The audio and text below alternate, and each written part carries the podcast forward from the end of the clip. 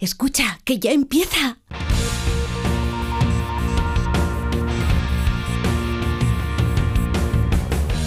Ya empieza como el perro y el gato, patrocinado por Menforsan, los especialistas en cuidados, higiene y cosmética natural para las mascotas. Racional o irracional. Ser persona o animal. Usar traje o lucir tus plumas. Soltar trinos cantando a la luna. Seas bicho, ser humano. Todos quieren oír como el perro y. Muy buenas tardes a todos y a todas, queridos amigos y amigas. Aquí estamos en Onda Cero y en Melodía FM Como el Perro y el Gato, dispuestos a pasar un buen ratillo charlando de nuestros buenos amigos no racionales que comparten sus vidas por decisión nuestra, no de ellos, en nuestros hogares. Para hacer este programa lleva la máquina don José Luis López de los López de toda la vida. Eh, Beatriz Ramos Jiménez es la responsable de lo que es toda la producción, tanto en audio como en vídeo.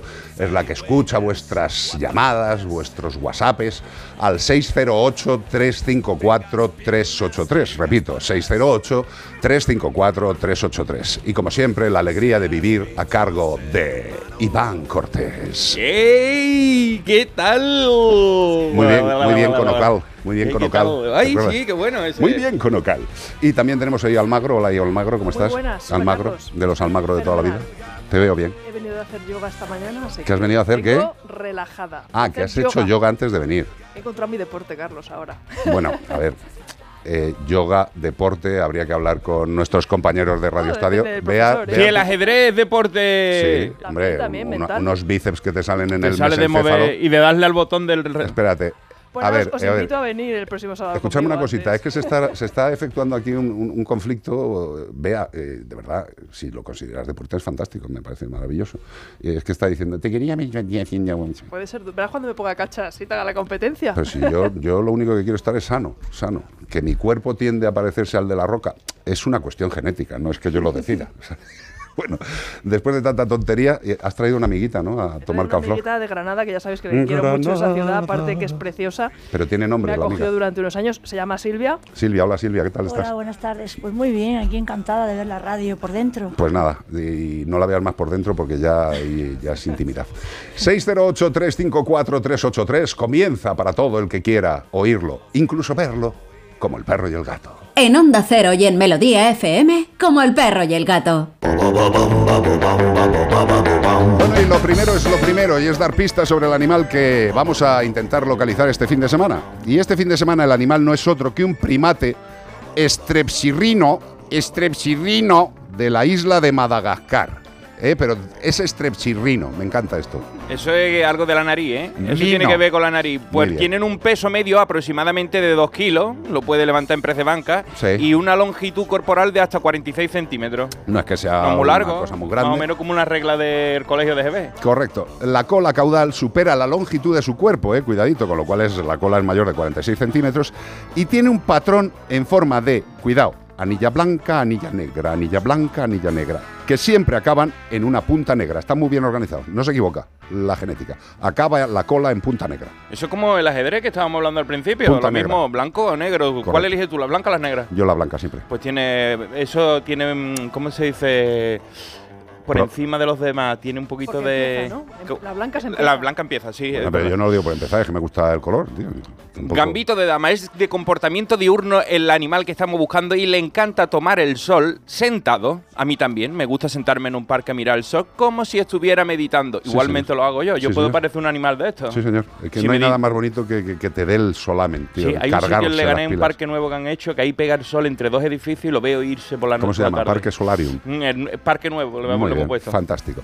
La desparasitación y la desparasitación y la desparasitación que hace el ser humano con estos animales no es voluntaria, porque lo que hacemos es que desaparezcan. No les tratamos los bichos, no, no, les tratamos directamente a ellos mal y conseguimos que desaparezcan de sus hábitats, lo que les ha hecho ser una especie, como no, en peligro de extinción, aunque hoy en día existen unos 2000 en los zoológicos del mundo, o sea, hay más encerrados que en libertad. ¿Por qué será? ¿Por qué será? Porque la libertad no se puede cobrar entrada. Y eh, teniéndola ahí, eh, y además se puede mantener como el perro y el gato arroba onda cero punto es si a ti te gusta ir al zoológico a ver estos animales. O no. O no te gusta. Exacto. Y también nos puedes dar la resolución, la respuesta por el correo, no, por el WhatsApp también. 608-354-383. ¿Y todo esto para qué? For Water. Para llevarte un maravilloso premio de parte de Menforsan. Sí, señor, Menforsan. Líderes en salud, higiene y belleza para nuestros queridos compañeros del hogar que tienen productos maravillosos como productos calmantes para los gatos. Los gatos son seres especiales, muy Nervioso. especiales, nerviosos si nosotros no les damos lo que les tenemos que dar o si hay algún tipo de nueva entrada en el hogar, alguna cosa que les descabale su estructura. Y para eso, nuestros amigos de Menforsan tienen productos naturales para conseguir calmar al felino cuando está en algún tipo de problemática. Estos collares calmantes son a base de valeriana, que no es una amiga, es una planta con propiedades calmantes y relajantes que reduce esos problemas de comportamiento del felino conseguimos reducir los maullidos, que arañe menos, marcaje menor, comportamientos agresivos y marcas urinarias. Y siempre empezando de- de- desde una perspectiva absolutamente ecológica, la valeriana. Evidentemente, si esto no es suficiente, podremos optar a más cosas, pero meteros en la cabeza que intentemos siempre utilizar, de principio, productos naturales como los productos calmantes para gatos de Menforsan. ¡Pum! La actualidad. Noticias en Como el perro y el gato. Sí, señor. Un estudio liderado por el CSIC detecta gran variación en los niveles de endogamia del lobo ibérico. Qué Bueno, pena. Pues hijos, si están por ahí y les da lo que es el apretoncillo, pues sí, pero no esto, conocen familia. esto tiene un doble sentido porque si estuviera Félix Rodríguez de la Fuente estaría llorando ahora mismo. La población de los lobos en la península ibérica está tan aislada de otras poblaciones de los lobos europeos y su área de distribución se vio muy reducida durante los últimos mm, dos siglos debido a su persecución y a la fragmentación de su hábitat como le pasaba a los animales que estamos buscando en las pistas. Eso motivó que alrededor de 1970 se alcanzara su mínimo poblacional histórico. En aquella época era cuando estaba Félix dándole fuerte, en 1970, ahí un hijo Félix con los lobos allí. Pues desde entonces el lobo ha recolonizado áreas del noroeste y centro peninsular y ha desaparecido del sur. En la, mi tierra ya no quedan. De la península, bueno, pues eh, sin embargo esta aparente distribución continúa en el noroeste peninsular, fra- la fragmentación y altos valores de endogamia de- a escala local, porque se encuentran entre familiares, nada más que están ellos. Claro. No se encuentran los de los otros lados. La endogamia reduce la diversidad genética de los individuos y hace que sean más susceptibles a sufrir problemas genéticos. Le estornuda a unos lados, se muere. En una población grande y en buen estado de conservación se espera que la endogamia pues sea baja y normalmente sin grandes diferencias entre los individuos, lo que no sucede en nuestra península ibérica con nuestro lobo ibérico. Bueno, el tema del lobo ibérico en España, como dirían antiguamente, va por barrios. O sea, hay comunidades autónomas que lo defienden, hay comunidades autónomas que lo odian, hay comunidades autónomas que quieren seguir la legislación de protección del lobo, hay comunidades autónomas que se quieren pasar esta legislación por el arco de Trajano, y el lobo está en el medio. El lobo, evidentemente, no tiene ni la más remota idea de lo que nos importa ni nos interesa. Lobo, como especie animal, lo único que le interesa es nacer, crecer, reproducirse y morir. ¿eh? Es lo que le toca y es lo que hay que dejarles hacer. Eh, quería comentar al hilo de esta noticia eh, unas imágenes que salieron hace unos días de un, grupo de ovejas muertas, teóricamente atacadas por el lobo. Curiosamente, eh, los veterinarios que tenemos una vista pervertida y que miramos las cosas pues con esta mirada médica, eh, uno de los compañeros puso un- un- una reflexión muy interesante. Dice, vamos a ver, si esas 10 ovejas han muerto a manos del lobo, el lobo sabe cortar cuellos. Punto 2. Esas ovejas, ninguna tenía crotal de identificación, con lo cual esa explotación era absolutamente ilegal. No será quizás, presuntamente, que el ganadero pues, no le van bien las cosas, hace las cosas un poco raras y ha decidido, ha sido lobo, pero yo les he pasado el cuchillo a ver si me pagan. Esto pasa, no quiero decir que sea lo que pasa siempre, pero esto sucede. No es una cuestión de querer o no proteger al lobo, es una cuestión de normativa y es una cuestión de derecho, de derecho del tema natural. Porque también hay un derecho natural, aunque no esté tan escrito muchas veces. Insisto, si una especie nace, tiene derecho a vivir. Y el hombre, lo que tiene derecho, no, tiene obligación a que esos seres vivos vivan. Es así de fácil. Y si se come un lobo a unas ovejas o las mata, para eso tiene que estar la administración, para pagar lo que justamente se deba. Punto final, sencillito. Lo que pasa es que hay algunos que utilizan las cosas para taparse el objetillo, que lo tienen muy sucios. No digáis que han matado las ovejas al lobo si presuntamente, quizás, lo hayas hecho tú, malévolo individuo. Otra noticia, las hormigas cabezonas, esto va por mí. ¿Qué pasa, tío? No, están en África. Ah, ya, ya, pero... Hoy te va a creer tú... Yo sé, si- si- siempre que utilizáis esto, me miréis. Te- mí. duele a ti, ¿no? Me duele mucho. Las hormigas cabezonas están acabando con los leones en África. Madre de Dios. Pero ¿quién se lo iba a imaginar, eh? Que las hormigas siendo tan pequeñas iban a hacerle mella a los Ya, leones. pero son cabezonas. Que son las reyes de la selva. Bueno, pues esto, lo que han descubierto en Olpejeta, que me encanta el nombre, no, no puede ser más gaditano. el Parque Natural de Olpejeta. Olpejeta, pues esto Así se- parece, así se llama aquello. Uno que hace música, ¿no? Sí, yo creo que fue uno de Cádiz que fue allí. Dio- y Olpejeta. Y Olpejeta, sí. Son familia. Pues, pues, eh, lo que está sucediendo allí es una catástrofe ecológica en cadena, porque está acercando todavía más a los leones a la extinción y todo tiene que ver con una especie, las hormigas cabezonas, las Feidole megacéfalas. ¿Cómo? Mm, Feidole megacéfalas, así se llama. Que megacéfalas te suena en latín a tener cabeza gorda. Esto es un insulto mucho Megacéfala. más adecuado Eso decirle te- a alguien. Eso te lo ¿Qué pasa, megacéfalo? Y le das así en el hombrito. ¿Megacéfalo? Eso te lo dirían allí en la antigua Grecia, pero tienen el dudoso honor estos animales de encabezar, nunca mejor dicho, la lista de 100 especies, de las 100 especies exóticas invasivas más dañinas del mundo que realiza la Unión Internacional para la Conservación de la Naturaleza, el IUCN. Bueno, pues los leones son los que se llaman depredadores de emboscada, dependen del camuflaje que les dan los árboles para acechar y esconderse antes de abalanzarse sobre la cebra. Como cada vez tienen menos cobertura y cada vez tienen menos éxito a la hora de emboscar sus presas, pues se están muriendo de hambre porque fallan. Y el caso es que había allí una, unas hormigas que a, las, eh, a los árboles de allí los cubrían Sí. y atacaban a todos los, herbívoros que iban a, a comer y entonces tenían como una simbiosis entre la hormiga y el, y el árbol. Qué fuerte, tío. Y, y eso mantenía el equilibrio para que el león se pudiera poner a la sombra escondido y pudiera emboscar a la... Pues ahora resulta que estas hormigas están matando a las hormigas que estaban cuidando esos árboles y ha, y ha hecho que se desregule todo y estas hormigas están llenando el terreno y pican que flipa. Hombre, ha. Le pican hasta los leones. Esto es lo que tiene. Una especie de hormigas más poderosa acaba eh, echando a la hormiga menos poderosa y cambiando la estructura. Pero insisto, que esto, si lo hace la naturaleza, por algo será. Mm. Si lo hace por intervención del ser humano, jorobados vamos. Eh, si en la naturaleza, por lo que sea, por eh, falta de alimento, porque el ecosistema está variando, unas hormigas varían y hacen otras cosas, o vienen de otro lado. Y eso que la- la- contra las que luchan se llaman hormigas guerreras, porque son muy salvajes y defienden a, cada árbol de una manera que cuando viene alguien a comérselo les pican para que no se los coman. O Porque sea, que el, el problema está en el partido de las hormigas cabezonas Las contra las guerreras, ¿no? sí. Lo malo es que van a ganar Ent-. Sí, porque por lo visto son muy, muy brutales. Tienen No, una cabeza en forma de corazón que revienta a las hormigas a otras chicas. No, no, no, no, sí, el tema de las hormigas. Y por cierto, otro dato que lo hemos repetido mil veces. La masa de hormigas mundial es mayor que la masa de humanos. Fliparlo, ¿eh? Lo que pasa es que como están pensadlo por no las veis. Pensadlo un momento, ¿eh? Que somos, imaginaros a los seres humanos como volumen de carne, ¿vale? Es la mayor biomasa del planeta, las hormigas. O sea, cuidadito con la hormiga, que son muy organizadas, ¿eh? Que estas sí que si se juntan, la lían. ¿eh? Y si no, mirad películas antiguas. 608-354-383. Antes, de dar paso- antes de dar paso a, y seguir con el programa, quiero aprovechar este momento para mandarle un beso tremendamente grande, todo mi respeto, todo mi cariño, todo el amor que profeso como ser humano a Javier Ruiz Taboada, que ya no trabaja en esta casa. Javi, te quiero, te querré, eres un amigo, eres un compañero, eres un profesional y te quiero, simple y llanamente. Continuamos en Como el perro y el gato. Si quieres, tengo. Ah, ya se está tremendo. Oye, por cierto, ya sabéis que hemos estado en Alemania intentando salir. eh, Comiendo Frankfurt. sí, sí. De hecho, estuvimos en Frankfurt. De ¿Pero hecho, mordisqueábamos las esquinas de Frankfurt. ¿El qué? Casi os quedáis. pero Casi nos quedamos del frío, ¿eh? madre de Dios.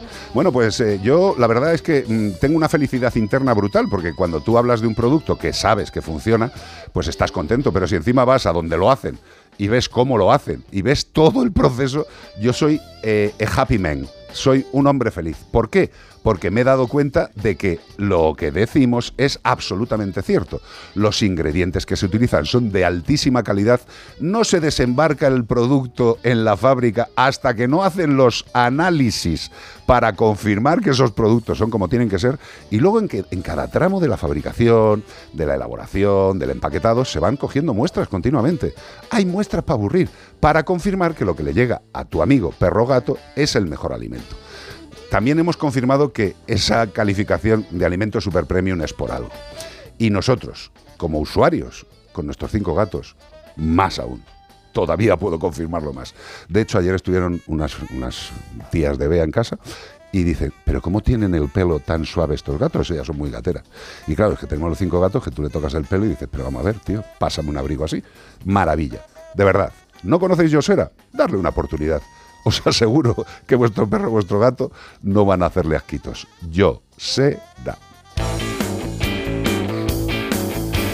Caminar o galopar, discutir o no pensar. ¿Qué te trae hoy algún ¡Ey! animal Vienen en forma cartas, de carta? llegan cartas de animales. Bueno, antes he de decir que la semana pasada hablé de la jirafa Benito Sí. y me escribieron desde México diciéndome, hemos escuchado el programa, saludos desde México, soy Roberto Abdala. Abdala. Y nos daba las gracias y dice, estaré hoy escuchando el programa, así que muchísimas gracias por darnos la confirmación de que Benito ya está en el African Safari Qué guay. y que ya ha podido reco- re- recorrer ese kilometraje que tenía por en medio loquísimo Ajá.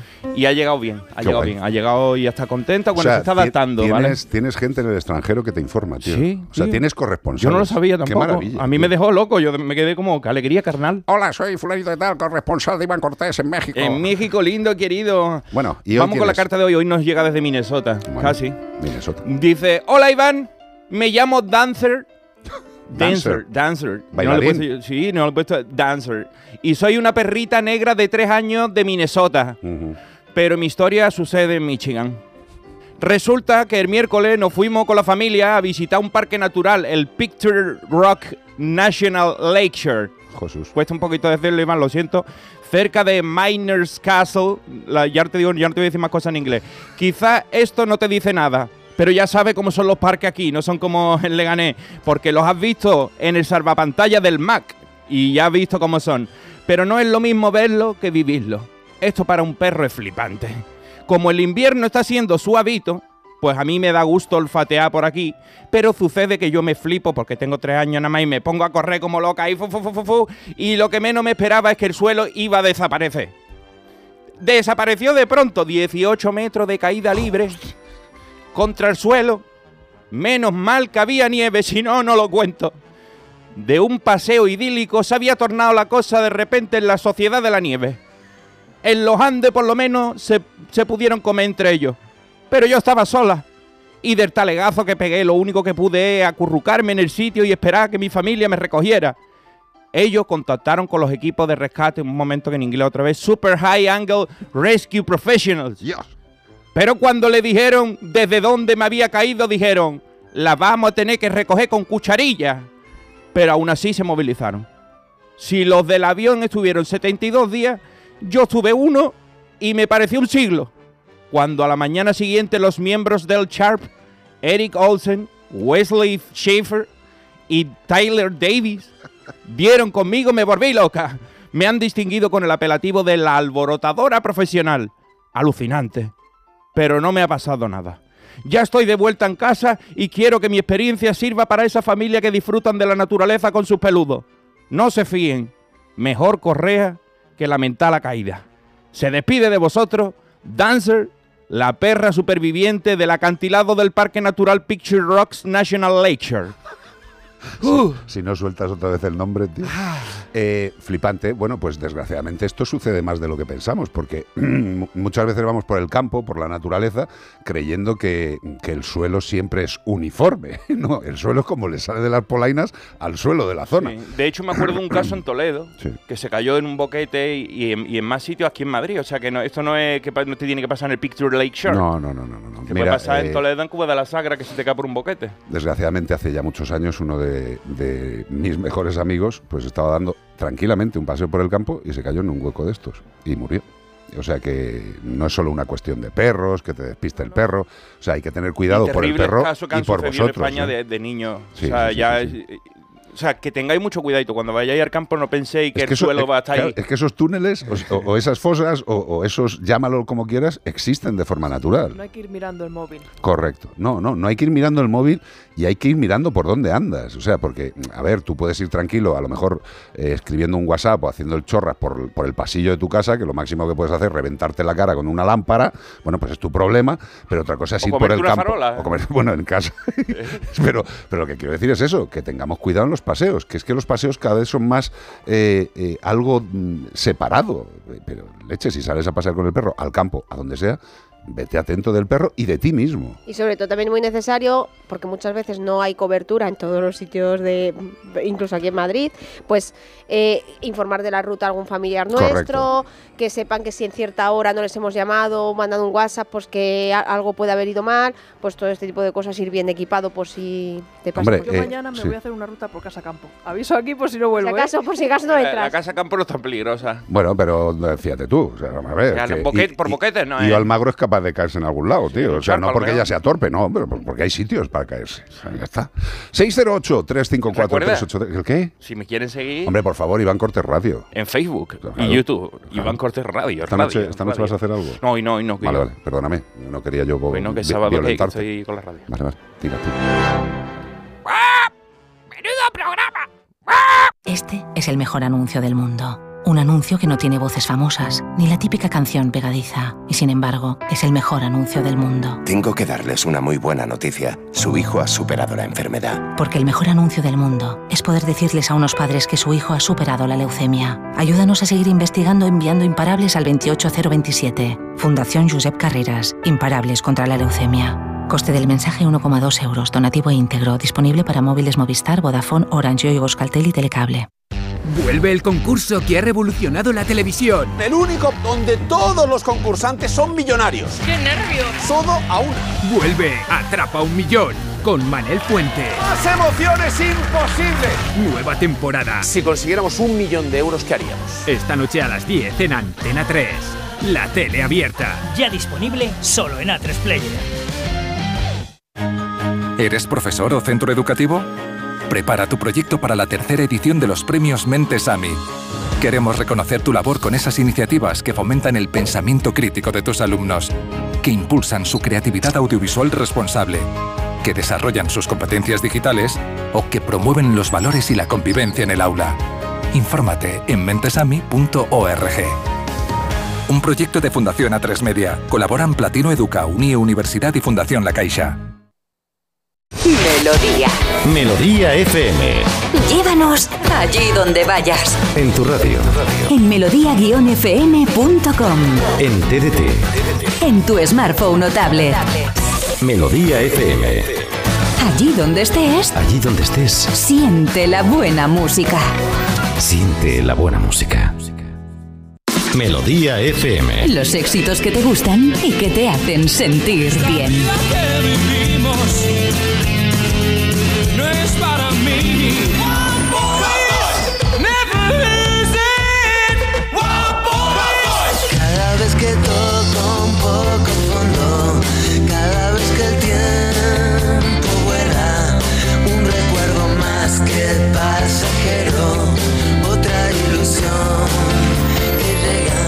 Melodía.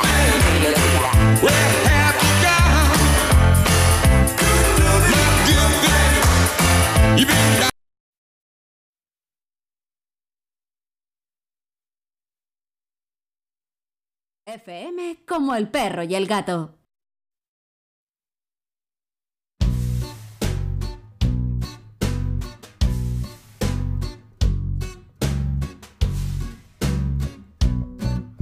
Pues aquí seguimos en Como el perro y el gato en Onda Cero y en Melodía FM y es el momento de darle paso a nuestra querida Io Almagro. Almagro, ¿cómo estás? Pues muy bien. Que, A ver qué tenéis para mí. Estoy no sé, intrigada. Lo que diga, no lo que sé diga si- Ramos.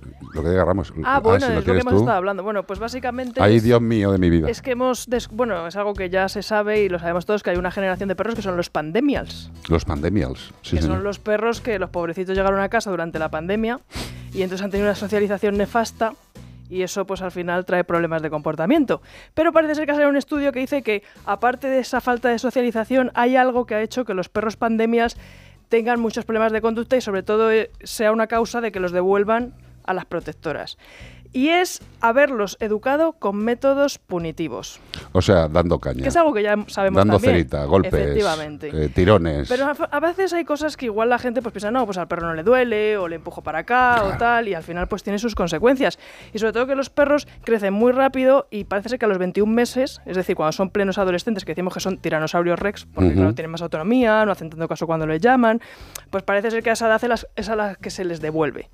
¿Qué problemas le molestan a la gente? Cosas que son muy sencillas de corregir si estudias un poquito y sobre todo se ha visto que los que hacían un curso online durante la pandemia no han cometido estos errores. Claro. O sea, que es lo que, tiene la información. Claro, efectivamente. Entonces, ¿quién tiene que formarse? El perro, evidentemente, no estaba ahí con el ordenador, la persona. Y es muy importante que la gente sea consciente de esto, ¿no? De que cómo corriges a tu perro, cómo le enseñas, va a afectar a su comportamiento, que aunque a lo mejor en el momento se pare, luego puede que, lo, que no estés con una convivencia buena y digas que lo quieres devolver. Pues le molesta a la gente que tiren de la correa, que no vengan cuando le llaman y, por supuesto, comportamientos pues de saltar o de lanzarse hacia otros perros o personas. Y bueno, pues Ya, básicamente... pero volvemos a lo de siempre. O sea, eh, nadie nace aprendido. eh, lo que pasa es que mm, pocos nacen con interés de aprender, eh, sobre todo en la tenencia de, de- de animales domésticos. Eh, yo creo que seguimos fiándonos de lo que nos pide el cuerpo, de, pero si esto se ha hecho toda la vida. Improvisamos, improvisamos. Pero toda la vida los animales muchas veces estaban en el campo felices y era otro entorno. Al Total. final ahora les traemos a nuestras ciudades, masacramos al lobo, pero al perro le tenemos como rey en casa, que está muy bien. Pero por supuesto hay que formarse antes de tenerlo y está muy bien esto que ahora igual va a ser obligatorio, no sabemos todavía, ¿no? Pero es verdad que, que la socialización es súper importante, los perros crecen súper rápido, hay periodos... La socialización nunca va a acabar, socialización nunca va a acabar, pero hay periodos críticos y es muy importante hacer ese esfuerzo de llevarlo a los sitios que luego visitará de manera natural, contactar con otros individuos, personas de todo tipo y asegurarse de que la experiencia es positiva y agradable para el perro. Pero aparte hay que formarse en educación positiva, amable, como queramos llamarlo, pero sobre todo con conocimiento, que es la más efectiva según la ciencia y la más efectiva según todas las encuestas de los perros que devuelven a las protectoras. Por lo tanto, una recomendación indirecta, que no la ha dicho correr, tan abiertamente como lo voy a decir, eh, si veis algún presunto eh, profesional cuyos métodos de educación, sociabilización, etcétera, etcétera, con los perros, como bien dice, con esa verborrea tan bonita que tiene Almagro, de forma punitiva, es decir, dando collejas, patadas, golpes, pues casi mejor mm, que les obviéis. Esa gente Aunque no debería funcione en el nunca. momento, ¿eh? que Hombre, hay vídeos en internet funciona. muy sorpresivos que dices, Dios mío, lo que hace, aunque funcione en el momento, a la larga trae consecuencias muy negativas. Claro, eh, el ejemplo fácil es, Iván, ¿quieres 500 euros? Sí. Túmbate. No se tumba, le pego un puñetazo en la boca, se tumba y le doy los 500 euros. ¿Eso es enseñar? No. Esta, esta semana estaba leyendo el, vi- el- el libro de Víctor Frankl, eh, el, el humano en busca de sentido, y habla sobre el, holocausto nazi y cómo podían hacer que las personas fueran como animales y dije- hicieran lo que te pidieran, Hombre, claro. despojándote de toda humanidad. Pues eso ¿Eh? es punitivo. Eso es más que punitivo. A palo y a pedra. Asesino. 608-354-383. Mm, Creo que recordaréis que hemos hablado sobre el tema de las colonias felinas en la Universidad de Jaén. Bueno, nosotros intentamos siempre eh, enterarnos de, lo que dicen ambas partes. Estuvimos hablando con el vicerrector, con Juan de Dios eh, Carazo, es que no me acuerdo del apellido, perdóname, Juan de Dios. Eh, lo que ha hecho la universidad por parte del vicerrector pertinente en este área ha sido mover todo lo que había que mover, enterarse de todo lo que había que enterarse y crear un protocolo que, sinceramente, por lo que he hablado con, con la universidad, el protocolo no es que sea bueno, es que es para exportarlo. O sea, lo han hecho francamente bien. Y a mí lo que me plantea esto es, ¿es tan difícil que nos juntemos las partes para solucionar los problemas, leche? Fijaros, la Universidad de Jaén tiene intención, las entidades de protección tienen intención, todos tienen intención, se va a crear una base de funcionamiento, pero el último responsable es el Ayuntamiento de Jaén. Y aquí viene lo bueno y quedaros con esta idea. El Ayuntamiento de Jaén, según la nueva legislación de bienestar presunto de algunos animales, no de todos los de caza que se jodan, ¿vale? Eh, esta ley dice que los responsables de los felinos que hay en las ciudades, en los ayuntamientos, son responsabilidad del ayuntamiento. Y ahora, pregunta, ¿y si el ayuntamiento está arruinado por un mal funcionamiento? ¿Cómo lo pagan? ¿Qué va a hacer la administración central? ¿Les van a tirar de las orejas? ¿Le van a poner un cucurucho de burro con los libros en los brazos cruzados en la esquina del aula? ¿Qué tipo de castigo se le imprime a un ayuntamiento que no puede a lo mejor pagar por lo mal que lo han hecho ni la luz del ayuntamiento? ¿Quién se encarga entonces? Eso es uno de los marrones que nos dejó de regalo Sergio García Torres, anterior director general. El nuevo, yo todavía lo único que estoy viendo es que habla con gente. Está muy bien. A ver si dejamos de hablar y nos ponemos a solucionar. Que hablar, hablar, los políticos lleváis desde el inicio de la democracia hablando sobre bienestar y protección animal y no habéis hecho nada. Con esto, los que queráis seguir con deportes, Onda Cero, y los que queráis seguir con Como el perro y el gato, nos vamos para Melodía FM y todas las vías para que podáis seguirnos. Y os dejamos con Walk, camina como un egipcio. Así nos vamos a ir caminando En hacia este país- Melodía FM. En este país hay muchos que Mira. andan como egipcios, ¿eh?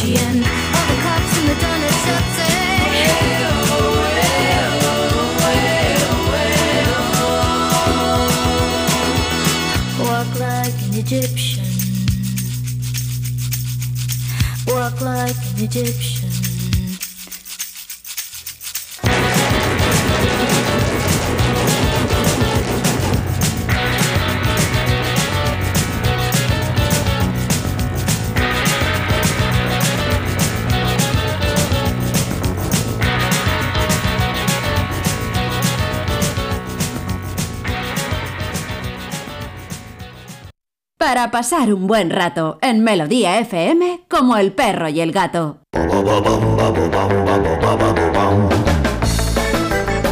Pues aquí estamos, en Como el perro y el gato en Melodía FM y vamos a dar el primer bloque de pistas. Antes- vamos a aprovechar para felicitar Lo que tú a, Nuria Ortiz, a nuestra gran amiga de Almería. Nuria Ortiz. ¿Te acuerdas de, me acordar, la más familia que tenemos en Almería después de. Paquito, toda la familia que tenemos allí? Total. Pues Nuria ha cumplido añitos. Pero habrá cumplido 18, 19. 18, ¿tú lo has visto?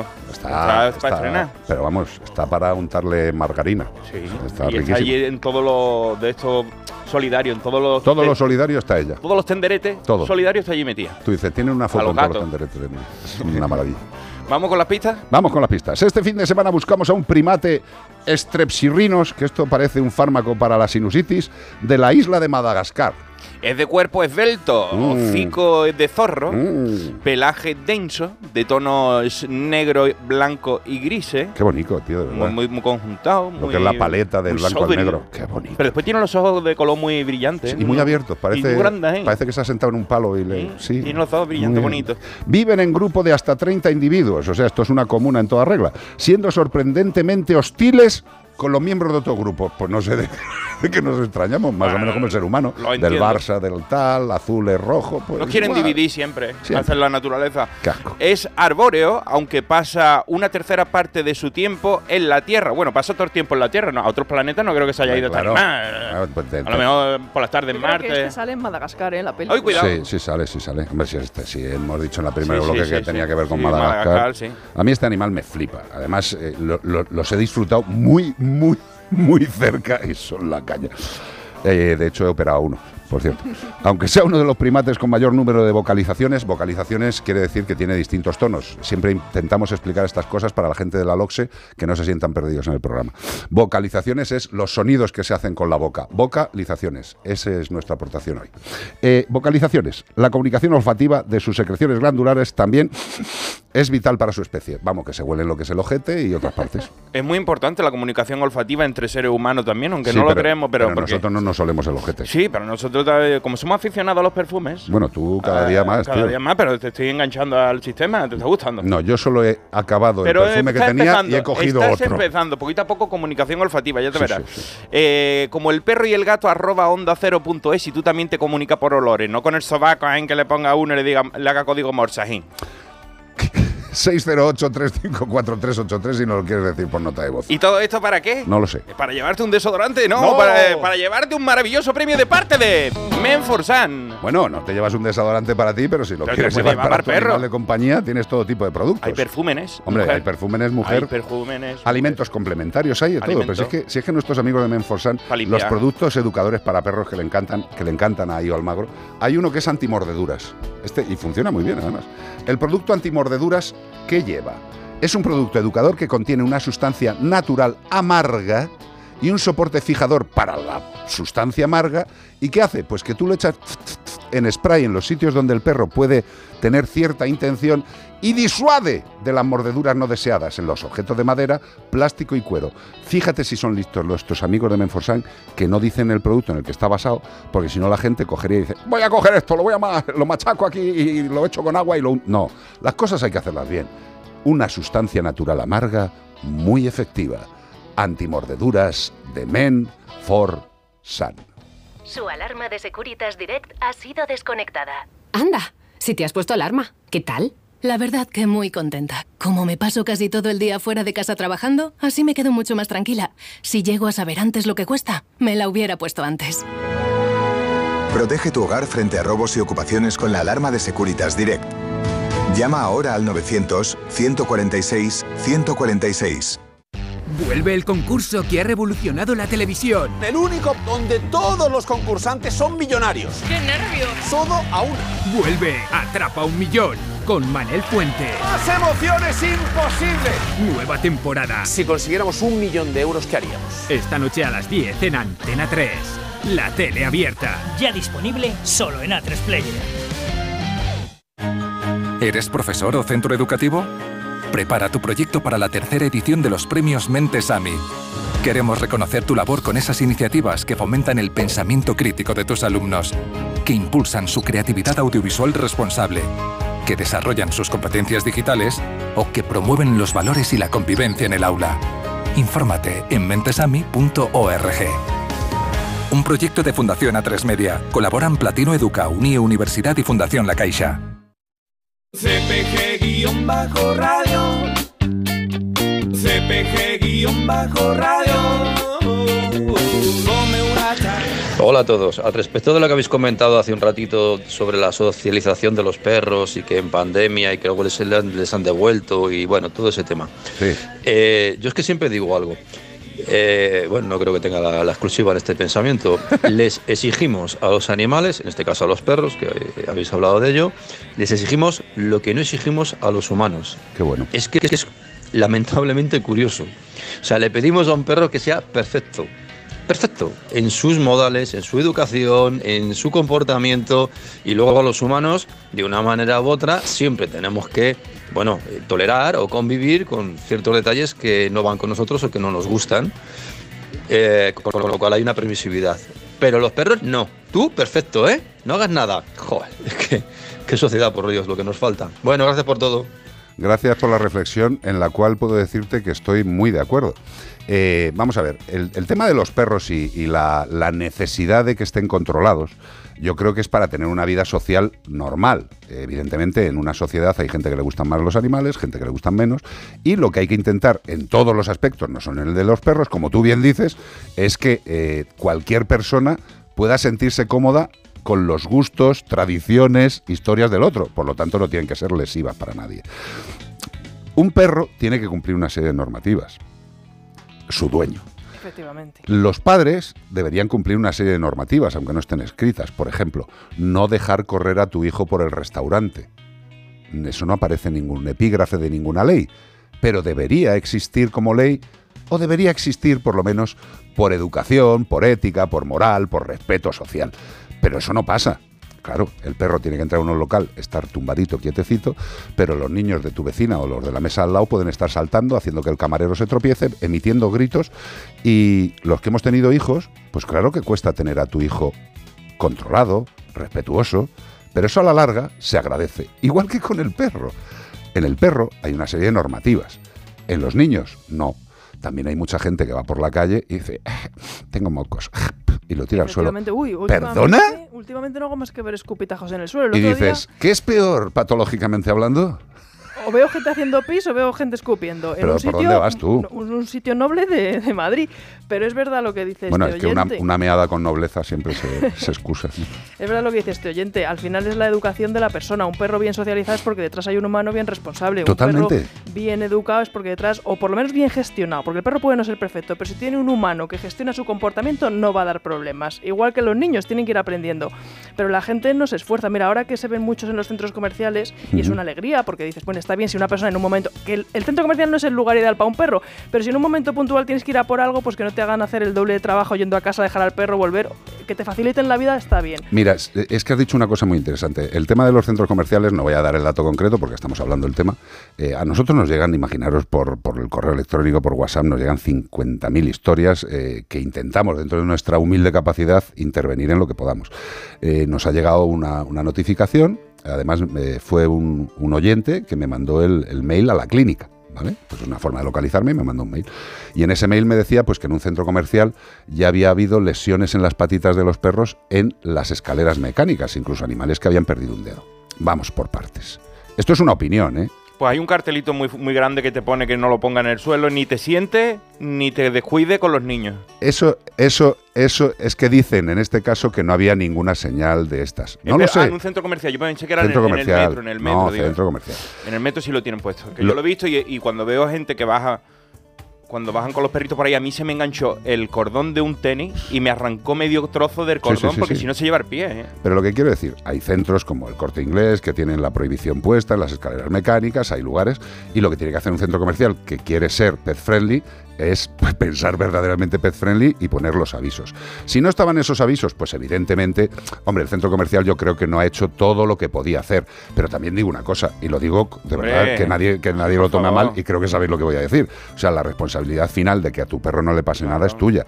Eh, si tú vas con un niño pequeño, volvemos al mismo ejemplo, si tú vas con un niño pequeño en las escaleras mecánicas y le dejas que se siente y apoye las manitas, pues a lo mejor el niño, el arpa no la va a tocar bien.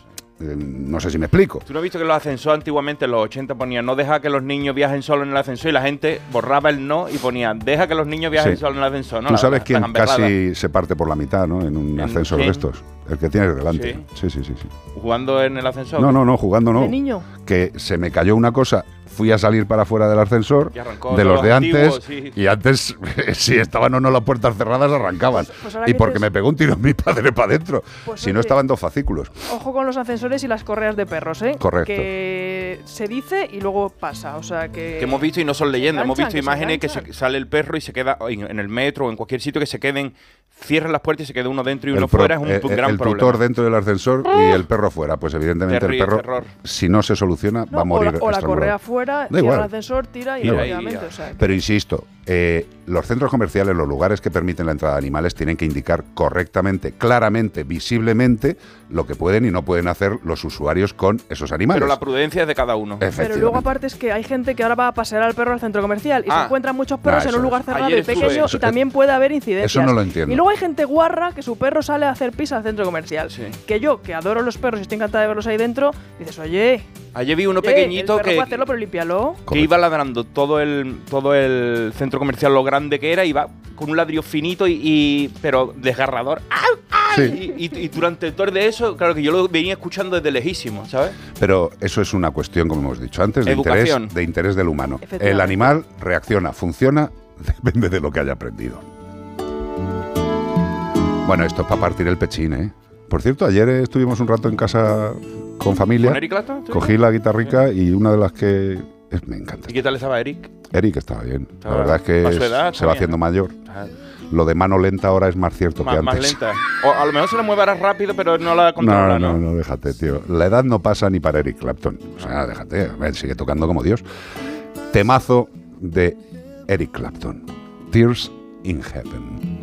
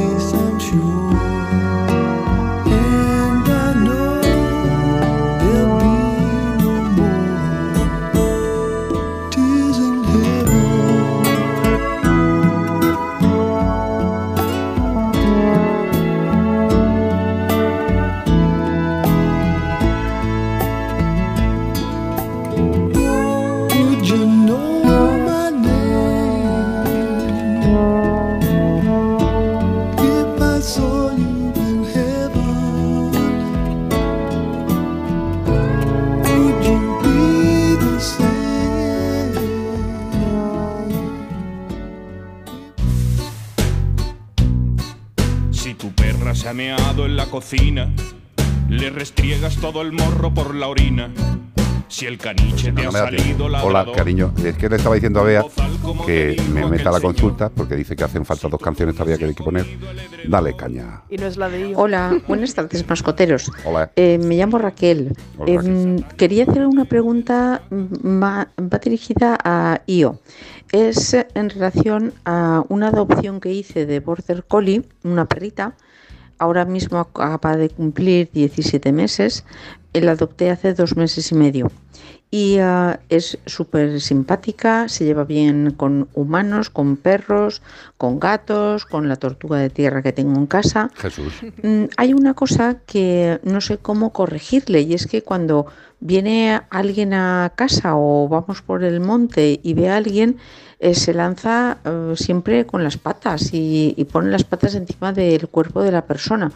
Hay gente que no le da ninguna importancia porque la ven simpática, pero hay gente que le sienta muy mal y yo no sé cómo corregir este tipo de saludo para que salude de una forma más, más tranquila. Bueno, eh, gracias por eh, vuestra colaboración y enhorabuena por el programa. Gracias, corazón. Vamos a ver, eh, Raquel nos dice esto. Bueno, pues a ver, es una cosa muy normal y lo que pasa es que muchas veces decimos, ay, mira, es que se cruza con alguien y saluda a todo el mundo y a lo mejor simplemente una emoción que siente al cruzarse con esa persona que no tiene por qué ser un saludo, igual es que le estresa porque no lo conoce. Entonces, al final nosotros nos tenemos que hacer cargo de nuestro perro. Mira, yo cuando mi perro era pequeño, que yo no, ya tiene 17 años casi, yo no, en el mes que viene, y yo no tenía estos conocimientos, mi perro hacía lo mismo, yo en esos momentos no sabía cómo corregirlo, entonces a mí me salió muy bien porque mi perro de pequeño era muy feo y nadie le hacía caso. es verdad, es muy guapo. Para que tu perro no salte Pero- sobre la gente, pero ponle claro. una máscara muy Claro, fea. Pero puede ser que su perra sea adorable y todo el mundo le haga carantoñas y entonces todo lo contrario no se lo estén reforzando. Entonces, ¿qué tenemos que hacer? Ella se tiene que hacer cargo de su perra. Darle otra conducta alternativa para cruzarse con la gente. Tienes que ir atenta en el paseo y anticiparte, pues la puedes llamar, si llevas una chucha, y hacerle un junto, que vaya Claro, contigo un al lado. O un sentadito Sobre y que todo que espere, tenga- a lo mejor le puede costar un poco más Exacto. por se aguante, pero bueno, darle otra conducta alternativa y premiar. Y mientras la va aprendiendo, herramienta de seguridad, la llamas, la atas un momentito y con la chuche, con la salchichita sentadita muy bien y que vea, oye, hay una emoción que no controlo cuando me cruzo con alguien, pero en vez de salir a saltar a esa persona por mi inseguridad o alegría o lo que sea, que saber lo que siente un perro es muy difícil, lo que vemos es la conducta, pues hago otra cosa y todo va fenomenal Correcto. y sigo mi paseo. Es desviar. Es desviar esa intención que tiene de ese saludo. Hay mucha gente que dice que ese tipo de salto de los perros es para tener más cerca la visualización, la mirada de la otra persona. Son, son perros que son bastante más sociables, que no tienen ningún interés de agresión ni nada. Es como, ¡ah, qué alegría! Mira un tío nuevo. y se sube arriba para mirarle el jepeto en la cara, ¿no? Y como el tío nuevo vaya de claro, blanco, el, tío tú- no- el tío nuevo va de blanco, o está saliendo la comunión de su hijo, pues le ha dejado todas las patas. Lo que tienes que hacer es exactamente lo que te he dicho yo. Y es tan fácil, porque es fácil. Anticiparse. Es fácil, es anticiparse y Y desviar. con toda la tranquilidad del Sí. mundo. Y, y si falla tres veces de 15, pues no pasa nada. O sea, poquito a poco.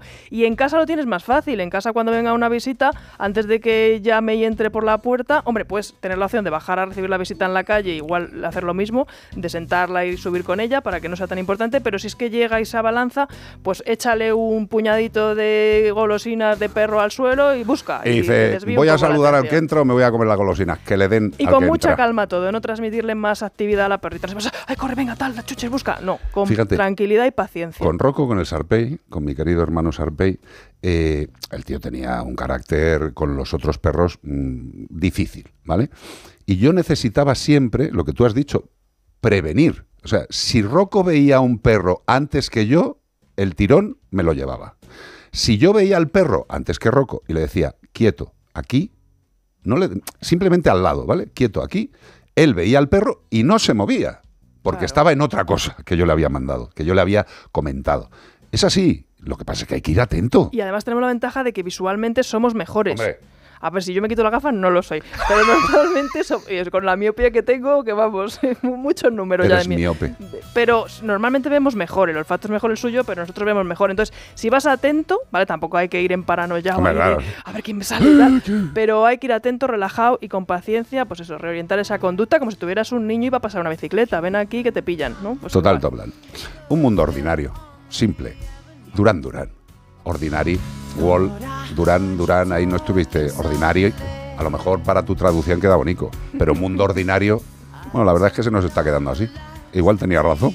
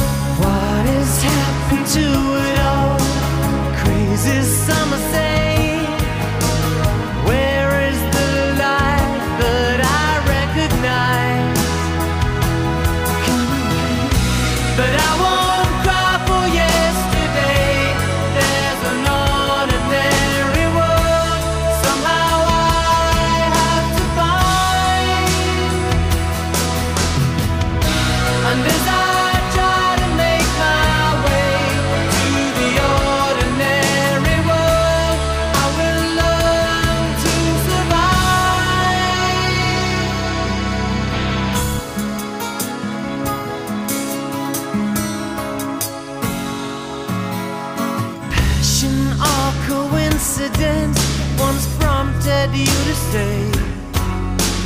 Pride will tear us both apart. Well, now pride's gone out the window, cross the rooftops, run away.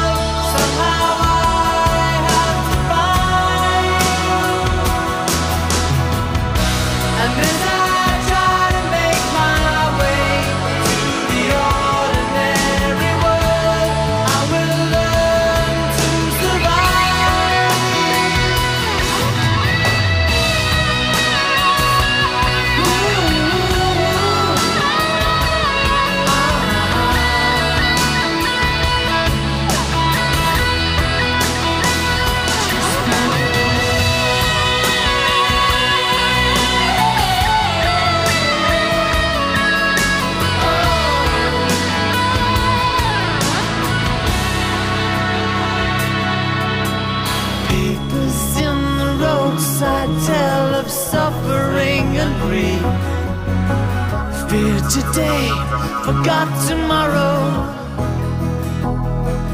Ooh, beside the news of holy war and holy me. Ours is just a little sorrow. 608 354 383 WhatsApp. Hola chicos. Hola. Soy José de Segovia. Hola, José. Os estoy escuchando como todos los fines de semana. Eh, estáis hablando de los perros pan- eh, pandemial. Pero yo la experiencia que tengo con los gatos pandemial, por, de, de- por lo menos de una pareja, uno que adoptó mi hija Ujú. y otro que adoptó un amiguete, tuvieron la suerte de sociabilizar también con la familia, o fue casualidad. Vamos, los gatos son encantadores, ¿eh? de los más simpáticos y más buenos que he visto yo en mi vida. Sí, señor. ¿Puede ser casualidad? ¿O puede ser que a los gatos les vino un poco bien, digamos, entre comillas, la pandemia? Ahí lo dejo. Gracias, José. Un abrazo, tío. Eh, vamos a ver, eh, has sacado una conclusión absolutamente certera. Eso lo primero. Y yo creo que, que la diferenciación entre el caso del perro y el caso del gato en la pandemia es la especie animal. Es que no son lo mismo. El perro tiene una serie de connotaciones, de comportamientos, necesita salir a la calle, socializar de una forma diferente. Pero el gato dentro de un hogar, en la pandemia, dice, pero what the fuck, si es que tengo a todo Dios aquí a mi alrededor, si esto es maravilloso. O sea, el gato está feliz. El gato está feliz, es que es otro rollo, no tiene nada que ver. Con lo cual, la adaptación durante la pandemia de la gente que adoptó incorporó a sus hogares gatos ha sido muchísimo más positiva. Además, es que el gato, eh, si el gato lo que le mola, tío, es eh, estar rodeado para, si le apetece, ir a verte y acercarse. Por eso los gatos se han incorporado muchísimo mejor en la pandemia. Espérate, que no te oigo, que se- le ha bajado. Así jugaban con ellos, ¿no? Porque hay muchas veces que la gente se olvida de jugar con el gato cuando están con trabajo y tal. El otro día, ayer, coincidí con una amiga que tiene una gata muy, muy viejita, de 15 años. Y un día, pues hablando así del bienestar, se dio cuenta hablando conmigo de que era muy importante jugar con tu animal. Hombre, claro. Y dice, dice oye, me no para. Ahora me pide juego. Claro. Y yo no jugaba con ella y a raíz de que hablamos y tal, dije, oye, que es mayor, pero que. Y, y no Es que para. si no, ¿para qué los quieren? Porque hay Claro. gente que tiene ci- citácida y le la tapan con un con una manta pues, cuando llega la noche para que no pille Sí, sí. y por la mañana los sacan a la terraza para no verlo. Sí, ¿Y pero... entonces para qué los quiere, hijo? Pues, vamos Eh, a ver, que, necesitan el contacto, son es el- animales. es el absurdo del ser humano. no o te vas a poner a jugar con un, con un gorrión ni con un canario, pero con una citácida. Sí, pero es, que, otro- es que las citácidas, si las incorporas a casa, lo primero que tienes que hacer es asesorarte. Y si te asesoras, te dirán que son animales tremendamente inteligentes, en muchos casos más que el que los incorpora a su casa, y que requieren juego e interacción continua.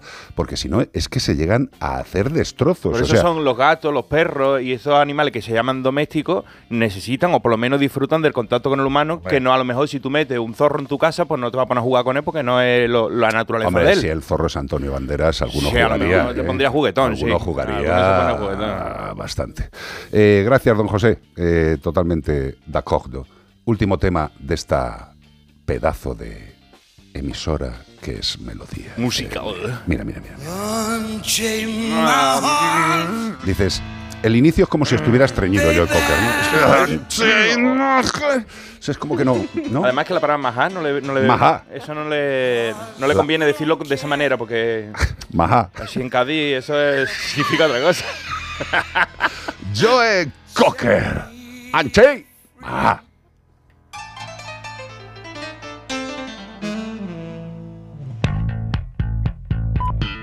Unchain my heart.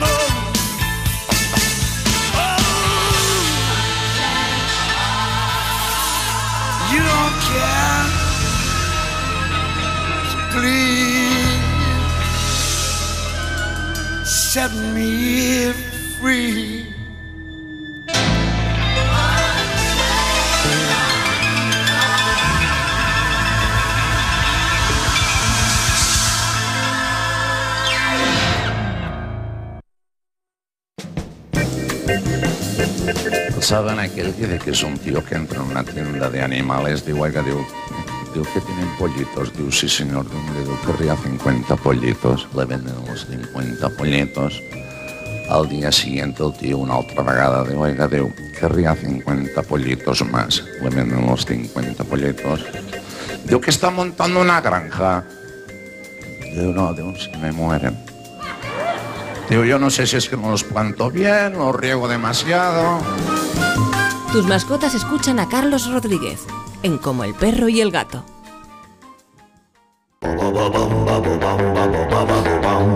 Pues aquí seguimos en Melodía FM, en como el perro y el gato, las 403, 303 en la Comunidad Plantando Canaria. pollitos. Exacto, plantando pollitos. Y ya sabéis, otro bloque de pistas.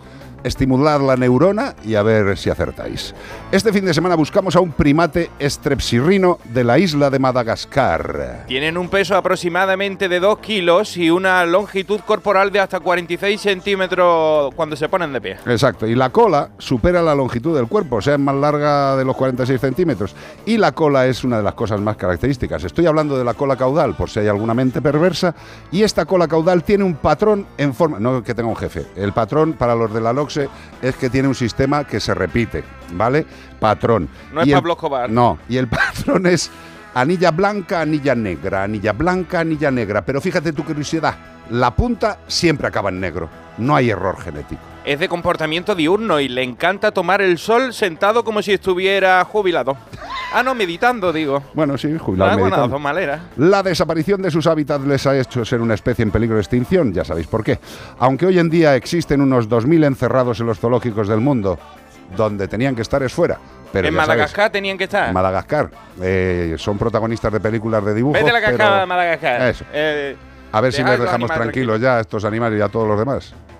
Pues sí, y si sabéis qué animal estamos buscando, que tiene la cola de dos colores, de sabor de fresa y chocolate, nos tenéis que escribir a como el perro y el gato arroba onda cero punto es. O mandarnos un WhatsApp al 608-354-383. Bueno, más bien sería de Oreo y... Bueno, de Oreo, que es blanca y Sí, negra, ¿no? La- sería, sería una torre de Oreo. Sí, una torre de Oreo. Sí, porque además la torre de Oreo siempre acabaría en negro abajo. Negro, blanco, negro. Sí, es verdad. Pues o sea, mira, pues mira, la cola de Oreo le vamos a llamar a partir de... Muy bien, a, Iván. A lo mejor una subespecie que encuentren en Madagascar, que siempre encuentran una nueva, va a ser difícil, porque si hay 2.000 en los zoológicos nada más, va a ser difícil encontrar uno nuevo. Pero, Pero si lo encuentran, el Strepsorhinus oreus. Oreus. Sí. Qué maravilla. Oremus. Oremus.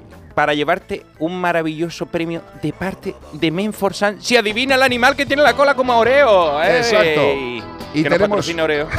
Sí, justo. Higiene y cuidado para gatos. Crema suavizante desenredante. Ese gato persa que parece un multinudo. Ese gato de Angora que parece Bob Marley. Por favor, esos limpiadores faciales que tienen nuestros amigos de Menforsan para cuando tu gato tiene acné felino, que no tiene mucho que ver con la juventud o no, es un problema. Le salen unos espinillones en la barbilla que dices, ¿pero esto qué es? Esto parece un TikTok de sacar espinillas. ¡Qué guarrerida! Bueno, pues los gatos también pueden tener esas espinillas, ese acné facial. Y para eso hay limpiadores faciales. Y también hay antiamoníaco para las bandejas. Tenemos todos estos productos para la higiene y cuidado de los felinos. Daros una vuelta por menforsan.com y como siempre os digo, si no encontráis un producto que os haga falta a vuestro animal, a vosotros o a vuestro entorno, es que no habéis mirado el catálogo. Men for Sun.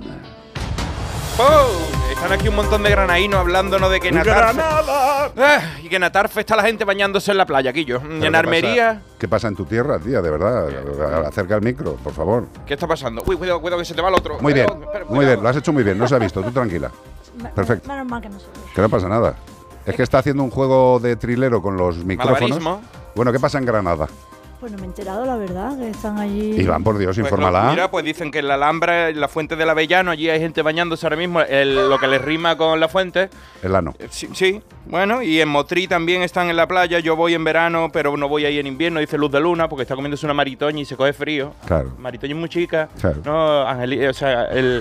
Luz de Luna, Luz de Luna es muy chica. Es muy pequeña, le Muy entra, pequeña, le entra entra- frío. le entra un pionono de pajarillo. Sí, totalmente. ¿Qué pasa? Que hace muy buen tiempo entonces. Por lo visto dicen que sí, que, yo, que están los granadinos allí, todo el mundo bañándose y los de y te digo, esa gente sí. Están, están los leones de, de Granada, se están deshaciendo.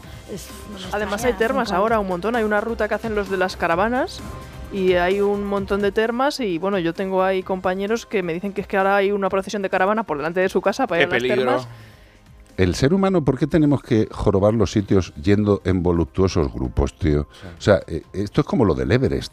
O sea, es que el Everest parece, parece una peregrinación a Santiago de Compostela. O la tío. Antártida, ¿tú has visto cómo está la Antártida? Es alucinante. Pero Pero, que tienen allí un pero montón no de os podéis bases quedar en casa países. sin dar guerra, tío. Hasta en la luna quieren poner base, Guillo. Claro, Dice que en la luna no hay ninguna, pues yo le voy a poner. la base y peinarse y ya tenemos de Eh. todo, pero dejar ya el mundo tranquilo.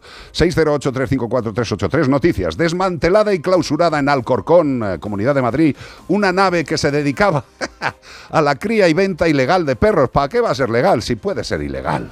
No era una nave extraterrestre como la No, de Miami, era no. una nave industrial, ¿vale? que estaba en Alcorcón y la, y la unidad de medio ambiente de la Policía Municipal de Alcorcón clausura en el polígono del Ventorro del Cano. Me gusta el nombre, el Ventorro del Cano. Eso es un pedo. Es un pedo gordo, ¿sabes? De José Luis Cano, a lo mejor nuestro compañero de Goma Espuma. Juan Luis, Juan Luis. Juan ¿no? Luis. Eh, con una nave que se dedicaba a la cría y venta ilegal de perros. En total se han intervenido 14 animales que han sido trasladados al CIPA, Centro Integral de Protección de Animales de Alcorcón. Desde las redes sociales de la Policía Municipal han señalado que se investigan las condiciones sanitarias en las que se encontraban los animales por si hubiese que depurar responsabilidades penales, que me parece a mí que sí, por la foto que he visto, como mínimo para meterlo en la cárcel. Sí, sí. El concejal de Seguridad Ciudadana de Alcorcón, David López, ha señalado que gracias a la gran, a la gran labor de nuestros agentes de la Policía Municipal se ha desmantelado una nave que se dedicaba a la cría y la venta ilegal de perros con acciones como esta y la Ley de Protección Animal. Avanzamos en la convivencia y protección de los animales, Sin ha duda. señalado David. Sin duda, eh, evolucionamos. eh, vamos pa'lante, como Darwin. A un ritmo absolutamente esquizofrénico. De hecho, no sé, eh, seguramente este sea el último sitio que nos vayamos a encontrar de cría ilegal en España, de lo bien que vamos. Eh, está bien que consigamos eh, encontrar a unos hijos de Satán haciendo malvadas eh, circunstancias, pero mm, no nos vengamos muy arriba, porque estos animales, al ser destinados a la venta como animales de compañía, sí tienen una regulación y control. Alegrémonos cuando el nuevo director general, el señor Becerra, nos diga si va a cambiar la legislación en referencia a los perros de trabajo, a esos que se les puede hacer de todo y que no les pasa nada a los propietarios. Eso será momento de alegrarnos. Pero alegrarnos porque hayamos cogido a este mamón, por supuesto, alegría. Pero la alegría será cuando haya una ley definitiva y cuando haya fuerzas del orden, como en este caso en Alcorcón, que se preocupen por hacer su trabajo. Esto, queridos y queridas, no sucede ni de coña en toda España. Con lo cual, alegría sí, pero la justa. El problema sigue como un cáncer subyacente en esta sociedad. Otra noticia, el pequeño marsupial que sacrifica horas de sueño para tener más sexo y muere tras el apareamiento. Ay, What is this? Bueno, pues eh, bueno, cada, cada especie tiene su- sus peculiaridades. Esto es un fucking animal. Sí, es el animal fucker de, de- de la naturaleza. Mira, ¿Qué es esto? pues un equipo de investigadores ha descubierto a un pequeño marsupial australiano llamado Antequinus. Antequinus, pues lo antepone todo. Antequinus que morinus. Bueno, eh, según han demostrado que sacrifica horas de sueño nocturnas para dedicar al, más tiempo al sexo en la época de apareamiento. Ah, bueno, pues bueno, si es en a mí. eh, es bueno, escúchame, que dura muy apareamiento- poco este animal, ¿eh? pero de todas maneras a mí me recuerda a mi adolescencia. O sea, yo era más o menos igual que esto. sí. Sacrificaba la nocturnidad por intentar encontrar un Sí, pero poquito tú, de. tú lo intentabas, este animal Bueno, lo consigue. eh, la connivencia, tú sabes, la connivencia, el metropol, la discoteca. Mira, el- los antequinus son raros, son raros. También tienen otros aspectos. Como que los machos solo se reproducen una vez en su vida. Vale, pero vale, para, para, para quitar un momento la música, José. O sea, con, con normal que, lo pongan, que le pongan tanto ahínco. Hombre, claro, vamos a ver. Es que, una vez que lo es a que hay, y te hay que enterarse de todo. O sea, si este animal solo tiene la capacidad de copular una vez en su triste vida, pues hombre, es normal que el día que le toca diga, Es que es "¡Ah, normal me que le- toca hoy! Y el tío se venga Eso a arriba. decir, le sorprende tanto la cosa que es que se va en, se va en el viaje. ¿eh? Mira, los antequinus son raros también en estos otros aspectos, solo se reproducen una vez en la vida y viven solo un año. o sea, con lo cual, por eso te es digo. una vida de mierda, tío. La verdad es que yo espero no reencarnarme en un antequinus. eh, mientras que las hembras pueden vivir dos años. Eso siempre pasa igual. Siempre se cuidan más, viven mejor. Y bueno, O sea, que el macho tiene solo un viaje en su vida sexual y las hembras pueden tener dos. tienen unos pocos, tienen unos No, no, pocos, la verdad. No, pero ahora lo va a escuchar. Además, los antequinus machos tienen un trágico final. Suelen morir al mismo tiempo, justo después de su única cópula. Corta e intensa temporada de apareamiento. O sea, em, viven para eso nada más y después se mueren los pobres. Ni se jubilan ni nada, no le da tiempo ni de ir a, a- a Ma- a Marbella ni nada. El equipo de investigadores también ha descubierto que en la época de reproducción los machos compiten, es decir, lo que les faltaba ya. O sea, quieren morir, van a, a inmolarse. Esto es terrorífico, tío. Bueno, pues los machos compiten por acceder al mayor número posible de hembra para maximizar su éxito reproductivo. Ya te digo yo que me recuerda a mis fines de semana de la adolescencia. Ya, ya, ya, pero yo no te veo, no te veo, no te veo en la misma No, porque estoy circunstancia. Eh, pero, pero fijaros qué triste o, o qué concreta es la, la biología de este animal. O sea, vive un año, copula una vez en su vida y palma tras copular. O sea, naces para morir jincando. Y a ver cuántos eh, hijitos tiene, ¿no? ¿Cómo se llaman? Antiquinitos. Antequinos. Antiquinitos, pero, A ver eh, cuántos salen de ahí. lo que y a ver si son suyos. Hombre, no, no, no. Si, si al antiquino le da igual, eh, pero si se muere antes, o sea, si no sabe nada. Claro, no le da Si tiempo no, no conoce, no conoce a sus hijos. ¿eh? No se implica en la crianza. No, no, no, que- ¿cómo que no se implica si se muere? eh? Eso no es no implicarse. Si, la- si, si has doblado, no es que te hayas librado de la crianza, Claro, por animal. no ha sido su culpa, es su naturaleza. O sea, por lo menos lo, lo- lo único que me alegra un poco es que el animal morirá con una sonrisa. Bueno, eso sí, yo espero que se vaya de este mundo feliz. Y otra cosa que has dicho en la noticia que es muy importante, que es que cuando llega la época de celo, estos animales compiten porque no es que ellos quieran competir y decir, mira, yo estoy más bueno que tú, quita, que esta chica es para mí. No, eso no, no es esa competencia. Ellos instintivamente algo les dice que tienen que montar al mayor número de hembras. ¿Para qué? Para que su semen, sus espermatozoides estén en el mayor número de, de hembras y puedan mantener su genética. Y lo hacen a cañón, pues también pasa un poco con los primates. Con Julio Iglesias. Ya, Jonte. Eh, hay mucha gente que tiene muchos hijos por ahí repartidos. Los viste, hay mucha gente que. Y tú sabes, Sí, sí, pero esa gente no se moría, esa gente no, no se muere. No, no lo sé. Bueno, Eh, algún día Kurt. Cobain fue de otra cosa, ¿no? No, no, ese no, ese Ah, vale. no. Él duró 27 años nada más. Pero eso, pero que murió de otra cosa. Murió- bueno, a lo mejor sí también A lo fue mejor la también- hembra. lo no lo sé. 608-354-383, vamos al lío. Comienza el desafío. Tira. Estamos pasando un buen rato en Como el perro y el gato. Por favor. Música ochentera. ¿Tú sabes de quién es? No, ¿De quién es? De Sello Dharma, por lo menos. ¿Es de un tal Johnny? Eso pone.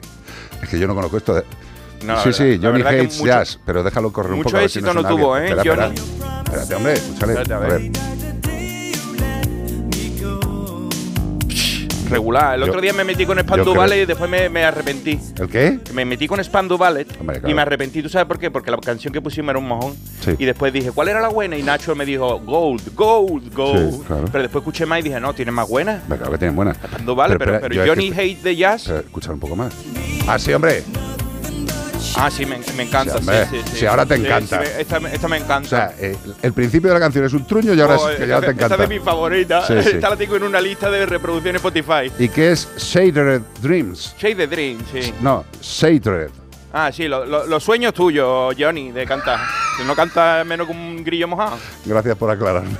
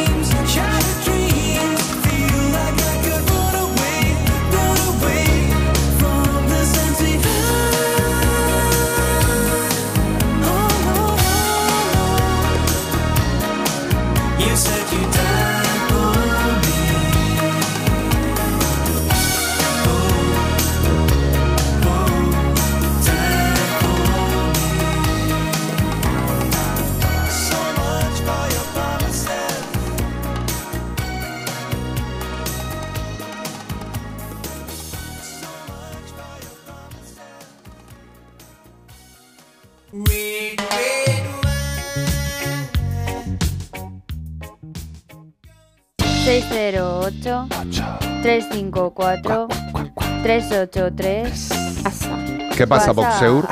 ¿Sabes? Bueno, vamos a ver, tengo una consultita por aquí leída. Recordar a la gente que nos puede enviar sus consultas al 608 Correcto. 354 383. Eh, siempre hay mucha gente que dice, no me da tiempo nunca apuntarlo. Os estoy dando tiempo porque lo voy a repetir. ¿Vale? Recordaros, estáis ahora todos cogiendo ahí, corriendo, Mírame. buscando en casa el bol y el Yo papel. lo tengo en la mano. O desde el móvil, ¿vale? Lo vuelvo a repetir. 608 354 383. A mí me ha dado tiempo. Sí. Y tengo una deficiencia manual tremenda. Y ahora al final de, de que lea esta consulta lo voy a volver a repetir por si ha habido alguien porque te ha pillado un poco traspuesto de la siesta y no le da tiempo. Pues nos pueden mandar consultas como ha hecho Isabel desde Canarias, que nos Sí. dice, hola, buenas tardes, tengo un peludito de dos años y tiene hiperapego, ya que nunca lo hemos dejado solo. Cuando tenemos que salir siempre se tiene que quedar con alguien, en casa, con él, porque se pone nervioso hasta el punto de vomitar.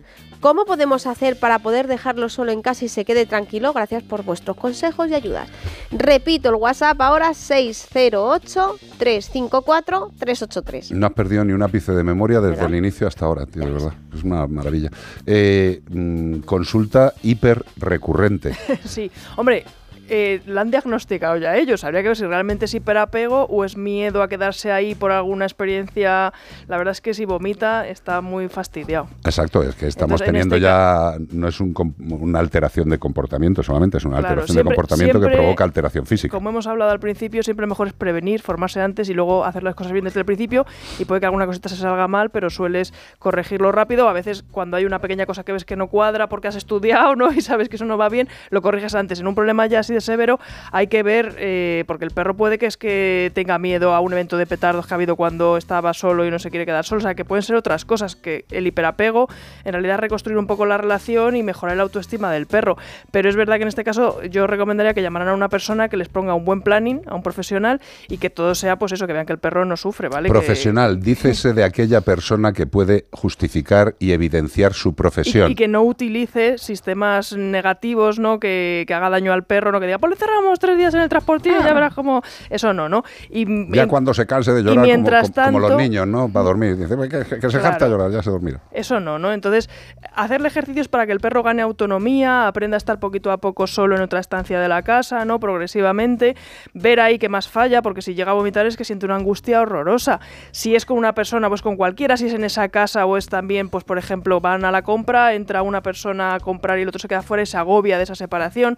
Hay que ver un poco ese diagnóstico que han hecho, si realmente es eso o hay más cosas. Y en cualquier caso, eso, darle tareas al perro un poco independientes, que aprenda a hacerlas eh, un poquito eh, con autonomía y solo en otro sitio y también a descansar solo para que al final también pues se encuentre a gusto y no dependa de estar todo el día pegado tóxicamente, ¿no? Si Claro, pero yo, yo creo que esto, eh, estas circunstancias de hiperapego o de demasiada dependencia del animal hacia los humanos, en general viene, eh, eh, evidentemente, por culpa del humano o por mala información, o también por ese excesivo placer que nos provoca que el animal siempre quiera estar con nosotros. Hay mucha gente que necesita ese apego y se lo provoca al animal. Es decir, eh, todos entendemos que la relación con el perro, con el gato, es maravillosa, el aporte de- del tocarles, sentirles, eso te provoca bienestar. Pero claro, si tú quieres ese bienestar todo el día, estás obviando el bienestar del animal. Claro. Es como si yo, pues, mm, adoro a Io y le digo, Io, ven, estoy todo el rato abrazándola, estoy con ella todo el día. Bueno, pues para mí puede ser muy placentero, pero Io a lo mejor quiere ir al baño, o quedar con otra gente, o ponerse una película, o escribir un libro, ¿vale? O sea, tenemos que dejar que el animal, como dice Io, haga su vida. Claro, luego y hay que, que- sepa, sepa vivirla. Sí, luego también hay que individualizar. Es verdad que hay algunos perros que tienen más dificultad que otros al quedarse solos, pues porque no se sienten capaces. Entonces también hay que ver un poco cuáles hay. Efectivamente, hay, hay razas de perro que yo creo que siempre estarían bien solas, como el Sarpei. El Roco tuyo seguro que se Totalmente. quedaba fenomenal. ¿Rocco? A Rocco se le atraía el pairo. O sea, pero vamos, le daba absolutamente igual. Pero bueno, hay otras razas, pero tampoco hay que poner No, la raza, ¿vale? Sí, efectivamente, no hay cachete para mí. Pero bueno, es verdad que hay que individualizar y hay perros que tienen mucha más dificultad dificultad y no se sienten capaces y hay que ayudarles incluso también en un momento determinado si hay que a- dar algún fármaco, hay que colaborar también con el veterinario, pues oye, pero vamos, el principio, autonomía a ese perro, ayudarle a estar solo incluso estando en casa en otra estancia, poquito a poco, motivándole, ¿no? Para que quiera separarse de nosotros y sobre todo en este caso que vomita y que el perro sufre un montón, pues llamar a un profesional No, de es- es la conducta En canina. este caso es Sí. absolutamente imprescindible. Y que sea un buen profesional, que sea simpático, agradable, que el perro le quiera, ¿eh? Si el perro no le quiere, yo no me fiaría. Y, y luego también pues hay cosas naturales, ¿no? Hay eh, hormonas sintéticas, ¿no? Sí, que se pueden derivados utilizar, bien lácteos, utilizados. hay mil Cositas que pueden ayudar un poquito. Pero si las prescribo. Pero sobre todo es cambiar el cerebro de ese perro y eso se trabaja haciéndole ejercicios enfocados a ir a que eso, que ese cerebro gane autonomía y el perrito cada vez se sienta mejor. Y luego creo que hay otro problema también por culpa del humano, que es el mirar al perro y verlo desvalido. Que pasa mucho con los perros chiquitines, con los perros de pequeño tamaño. Y dice, ay, pobrecito, si es que es, es muy pequeño y todo el día en brazos y todo el día en brazos. Pero vamos a ver, eh, mentalicémonos de una cosa. Yo sé que hay gente que puede parecerle sorprendente, pero la capacidad vital de un chihuahua es la misma capacidad vital que la de un mastín napolitano. ¿Vale? Es una cuestión de tamaño. Pero todo lo que tiene el mastín napolitano, todo lo tiene el chihuahua. Y los comportamientos y a veces más grande. son los mismos.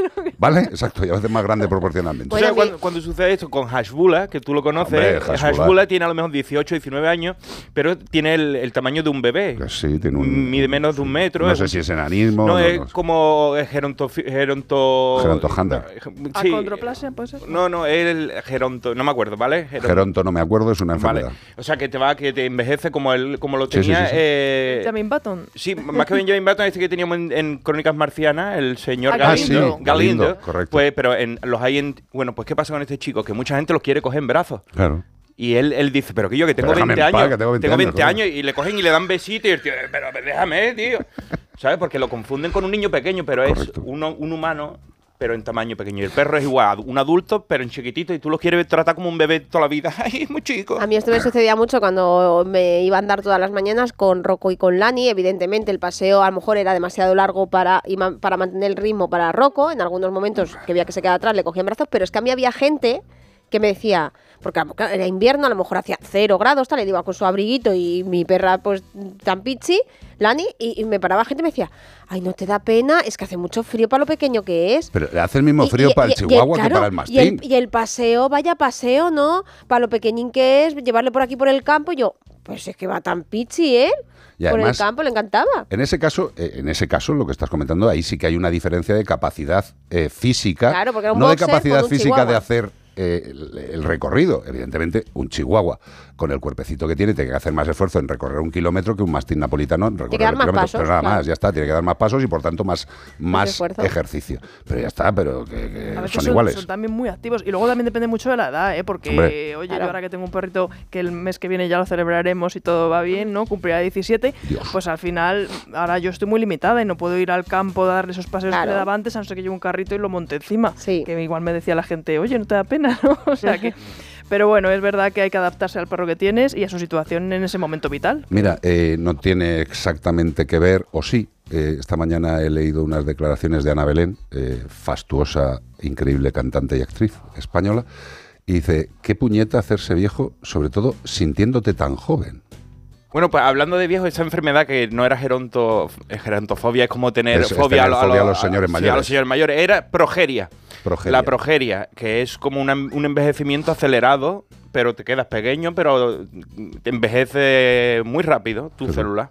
Bueno, como el pobre ratón que hemos hablado antes. Vive un año, Como el- echa un el kiki y se muere, tío. O sea, vida más triste que esa. Bueno, más triste sería mm, naces, no hacer nada y palmas. Y te mueres. Esa quizás sería Como un gusano de seda. Sí. ¿Alguna cosita? 608-354-383. ¡Hala! Venga. Ahora sí, Riggy. Sí. Riggy del blanco, como Elvis Presley haciendo rock de blancos. Sí, sí.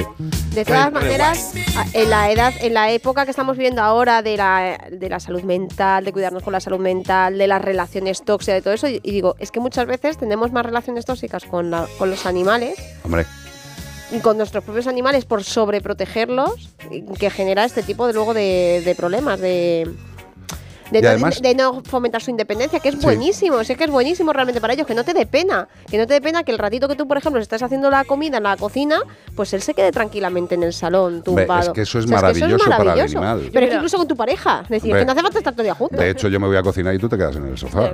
Yo, yo con el tiempo, fíjate que yo ahora soy partidaria de que los perros no entren en la cocina, pero igual que los niños, por peligro que pueda haber y porque al final, hombre, si que tienen una cocina enorme, pues a lo mejor lo puede apañar.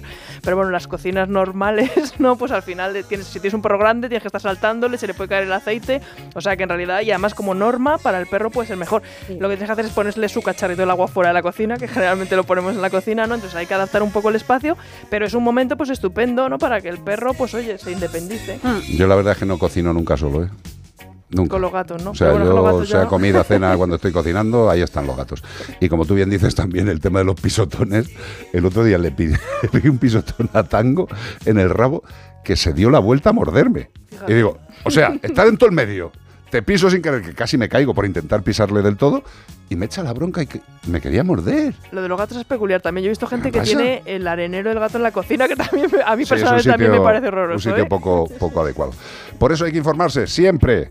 Y si quieres pasar una buena tarde, Red Red Wine. Eso sí, siempre con moderación.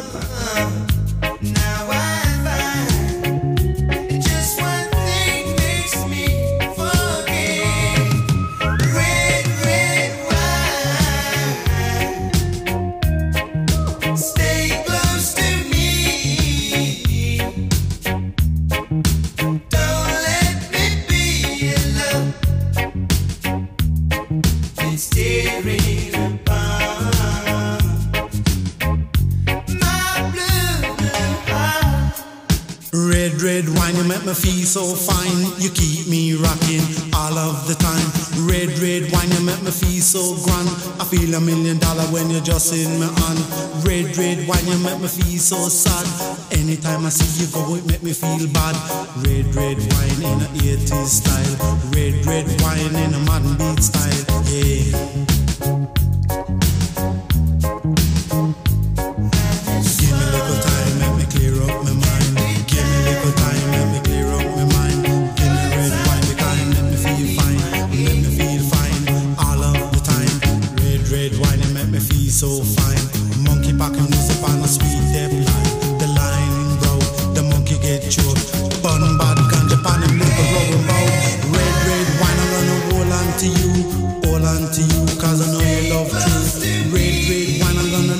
Till I die, love you till I die, and that's no lie.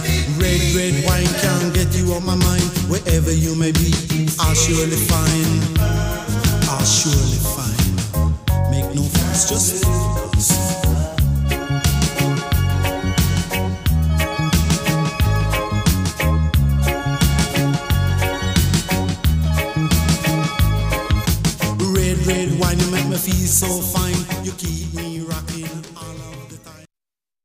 608 354 383 WhatsApp. Hola equipo, pues soy Lady de Vitoria y me gustaría añadir que este tema de los perros sueltos, de los perros bien socializados y gestionados, eh, es incluso más importante para la gente que tiene perros de asistencia, perros guía, etc. Porque muchas veces el problema no es el perro del vecino, es el vecino en cuestión o, o el compañero que lleva a los perros, pues eso, con las correas extensibles, mirando el móvil, sin hacerle caso y luego si hay un enfrentamiento o, o- o un susto entre mi perro guía, por ejemplo, y el perro del compañero, pues acaba siendo eh, duro porque al final la persona ciega es la que tiene que ver por su propio perro y lo hacemos. Y por el perro del vecino, del compañero. Y es increíble la cantidad de gente que no es responsable con, con esto. Y la verdad es que lo bonito es convivir.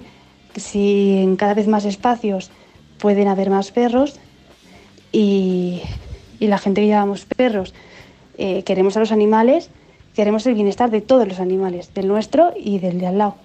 Así que muchas gracias por hablar de, de estos temas, porque yo creo que es lo mejor para todo el mundo, llevar los perros bien gestionados. Me ha gustado mucho esa, esa expresión.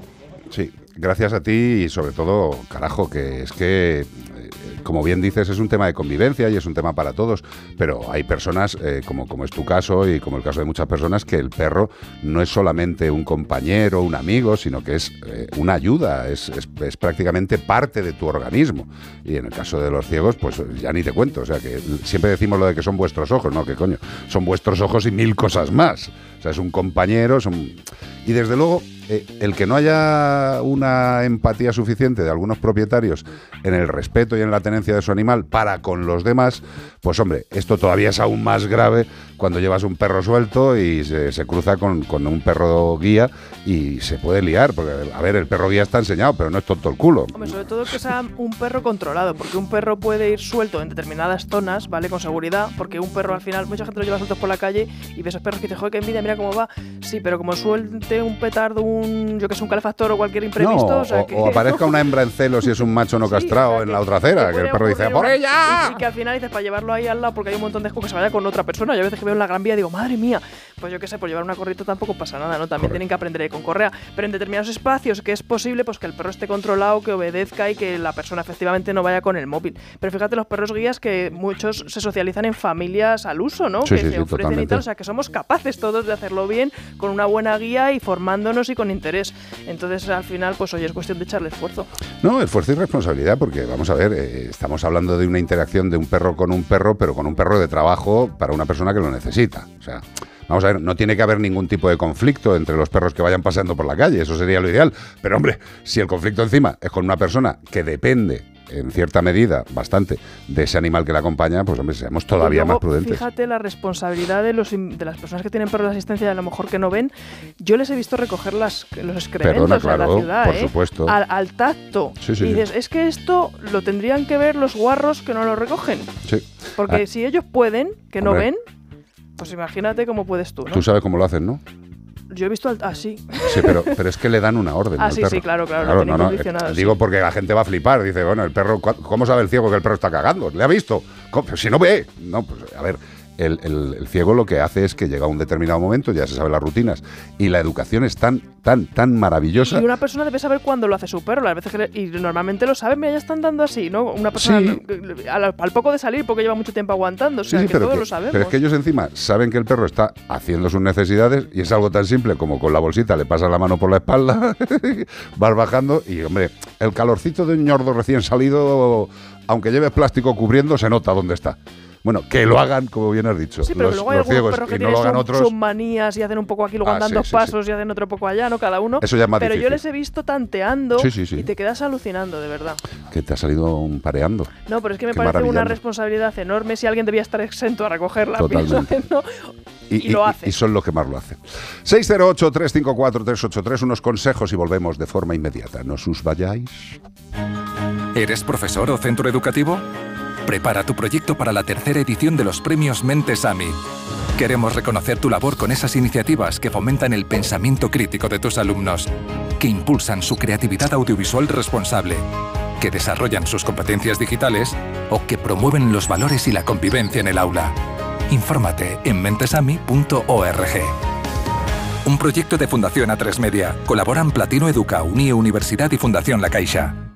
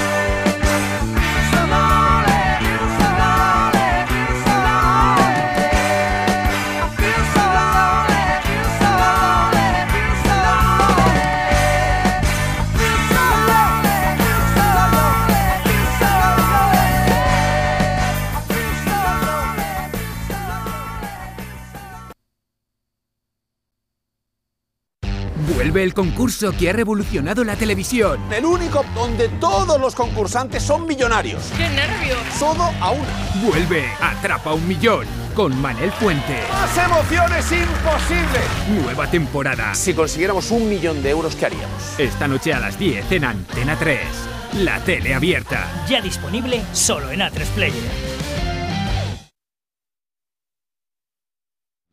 354 383 WhatsApp.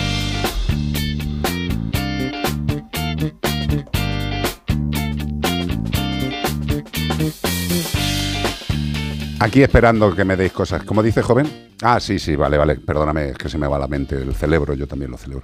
Eh, ya sabéis, como el perro y el gato televisión, terminamos el programa número 13 el domingo pasado, con lo cual mañana, si lo vais a poner, no lo vais a ver. Lo que sí que os recomendaría es, hasta que veamos eh, qué vamos a hacer con las siguientes temporadas, podéis estar en A3 Player y verlo todo lo que os hayáis perdido. Y así decir, ay, no lo voy a echar de menos. Estamos en ello. La verdad es que, a ver si os creéis que tenemos todo el tiempo del mundo, no podemos, no podemos con todo. Tú fíjate, Almagro, que ya no, prácticamente ni duerme. Iván Cortés eh, ha tenido que buscar cinco trabajos más para poder hacerlo de Aquí la estoy, tele. aquí estoy respondiéndole a todo el mundo. Eh, que no, no puedo parar, no puedo parar de estar conectado en las redes. Está aquí la gente diciendo cosas. Pues eso, que si queréis ver como el perro y el gato televisión, los 13 capítulos de la primera temporada están completísimos en lo que es mayormente A3 Player. De este equipo de workaholic que nos gusta mucho trabajar. Nos, nos gusta más trabajar que cobrar y todo, cojones.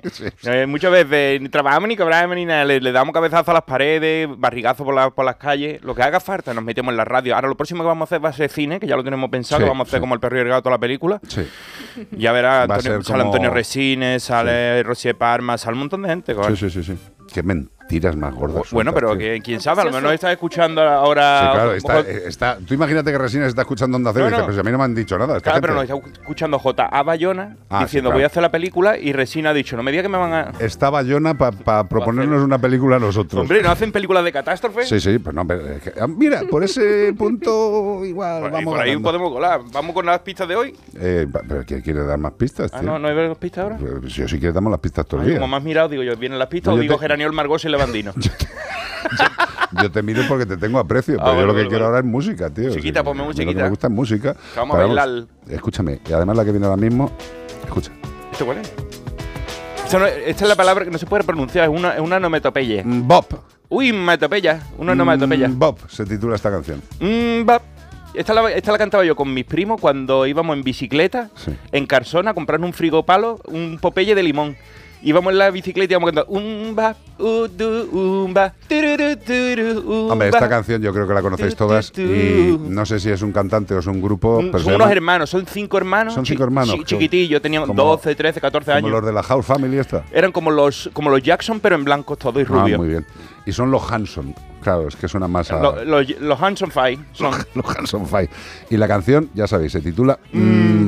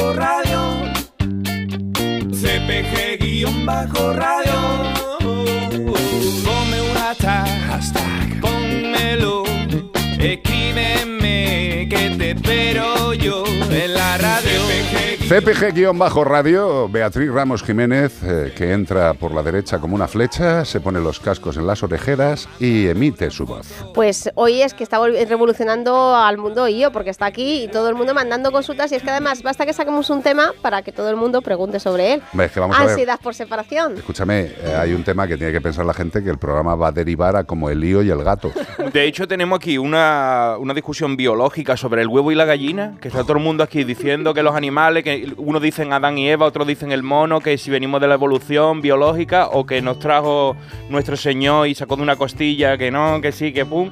Bueno, que cada uno que piense lo que quiera, pero la ciencia lo que tiene no bastante claro. Esto es un tema de evolución demostrado, constatado y ya está. Que, que en ello hayan tenido que ver los extraterrestres, Dios, Buda, Alá o lo que Mira, sea. yo pues estuve que viendo ayer que los lo neandertales tenían la nariz como, como una nariz gorda, una buena nariz como la de Franco Battiato, porque con eso calentaban. Franco Napiato. Franco perdón. Napiato, con eso tenía un pequeño calefactor Hombre, que le calefactaba. eh, igual que hay animales, hacen que tienen unas nariz, porque ahí se calentaba eso Sí. y las fuimos perdiendo porque lo- nos lo comimos y no lo. o sea, eh, eh, de lo que estás diciendo hay algo que me choca un poco. Sí. Eh, las personas negras eh, tienen una tocha bastante Pero impresionante. es diferente, Y es no se da para pequeña, refrigerar. pequeña con grandes fosas y estas Pero eran. los esquimales. Claro, eran. Pero los eran- esquimales no tienen la tocha muy grande. No, eran neandertales, no me fastidiéis, han desaparecido, eso ya no están. pero Nosotros tenemos, no lo tenemos, tenemos fotos que nos ha hecho No, Arzuaga. de, de hecho, no, no- nos hibridamos con ellos, pero las imágenes de, de los, los esqueletos que han quedado, Sí. de los neandertales, cuando se hacen las reconstrucciones, se supone que tienen una nariz prominente que fueron perdiendo nosotros.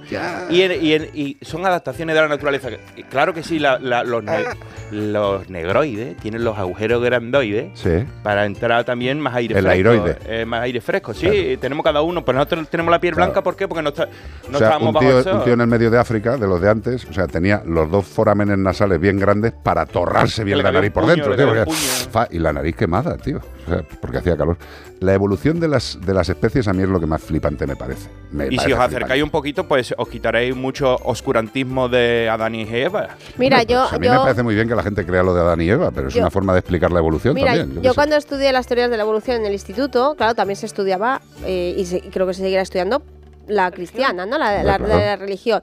Y claro, mm, era una clase de biología, creo recordar, y yo pregunté, digo, ¿cómo puede ser? Y me dijo, toda prueba, o sea, toda teoría que no pueda ser rebatida es válida.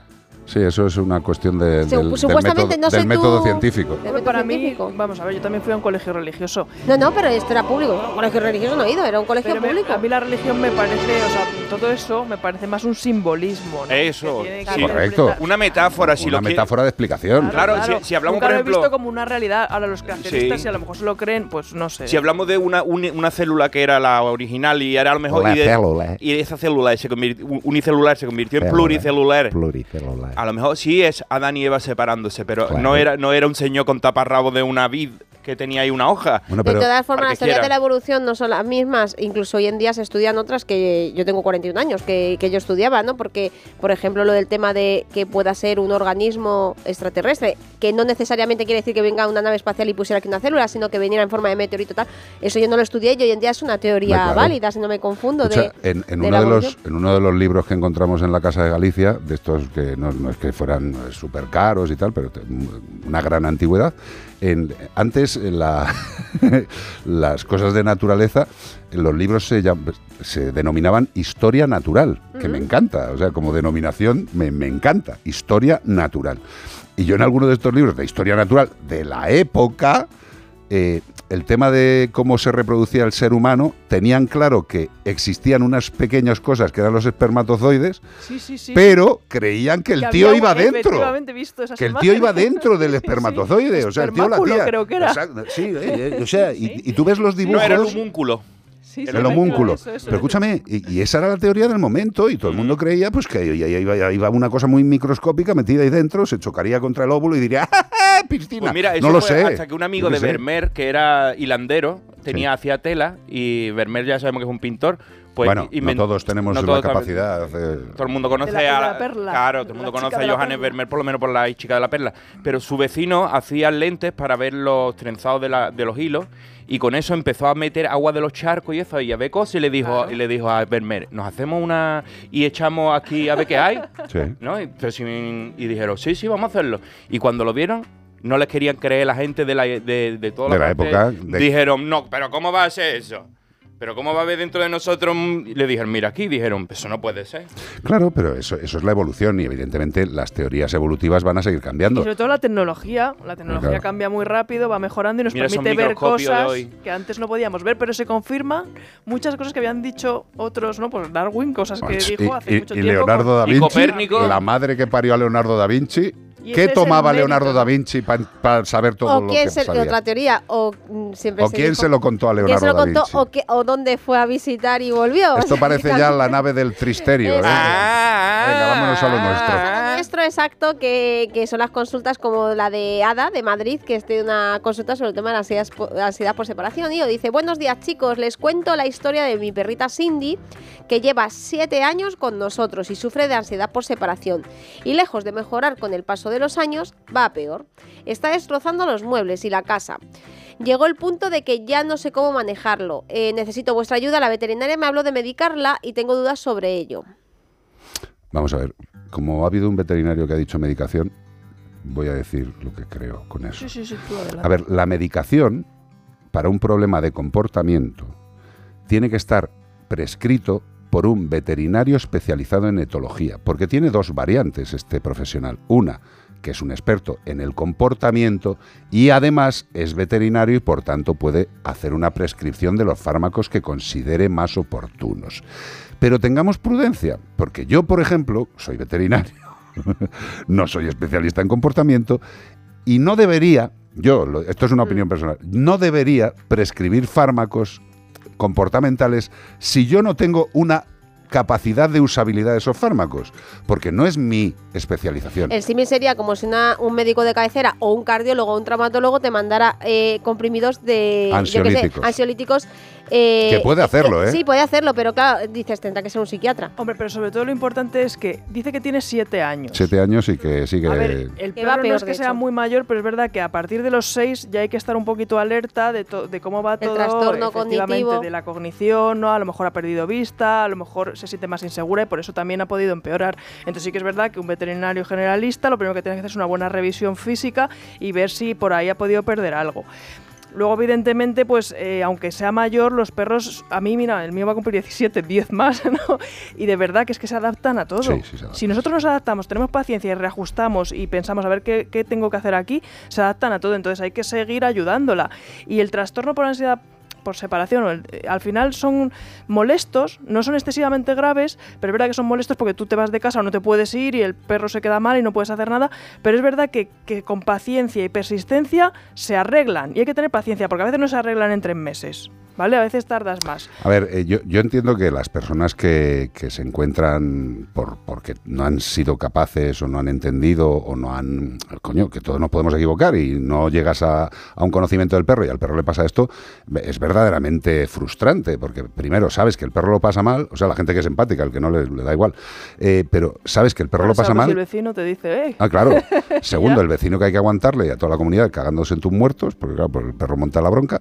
Y, y luego el tercer eh, punto es el daño que puede hacer en el hogar, que evidentemente, pues hombre, a todos nos gusta Y tener se la puede casa hacer daño normal. mismo con las cosas sí, del hogar. Sí, sí, pero yo creo que en este caso, igual que en todos los que estamos comentando, es acudir a un veterinario generalista.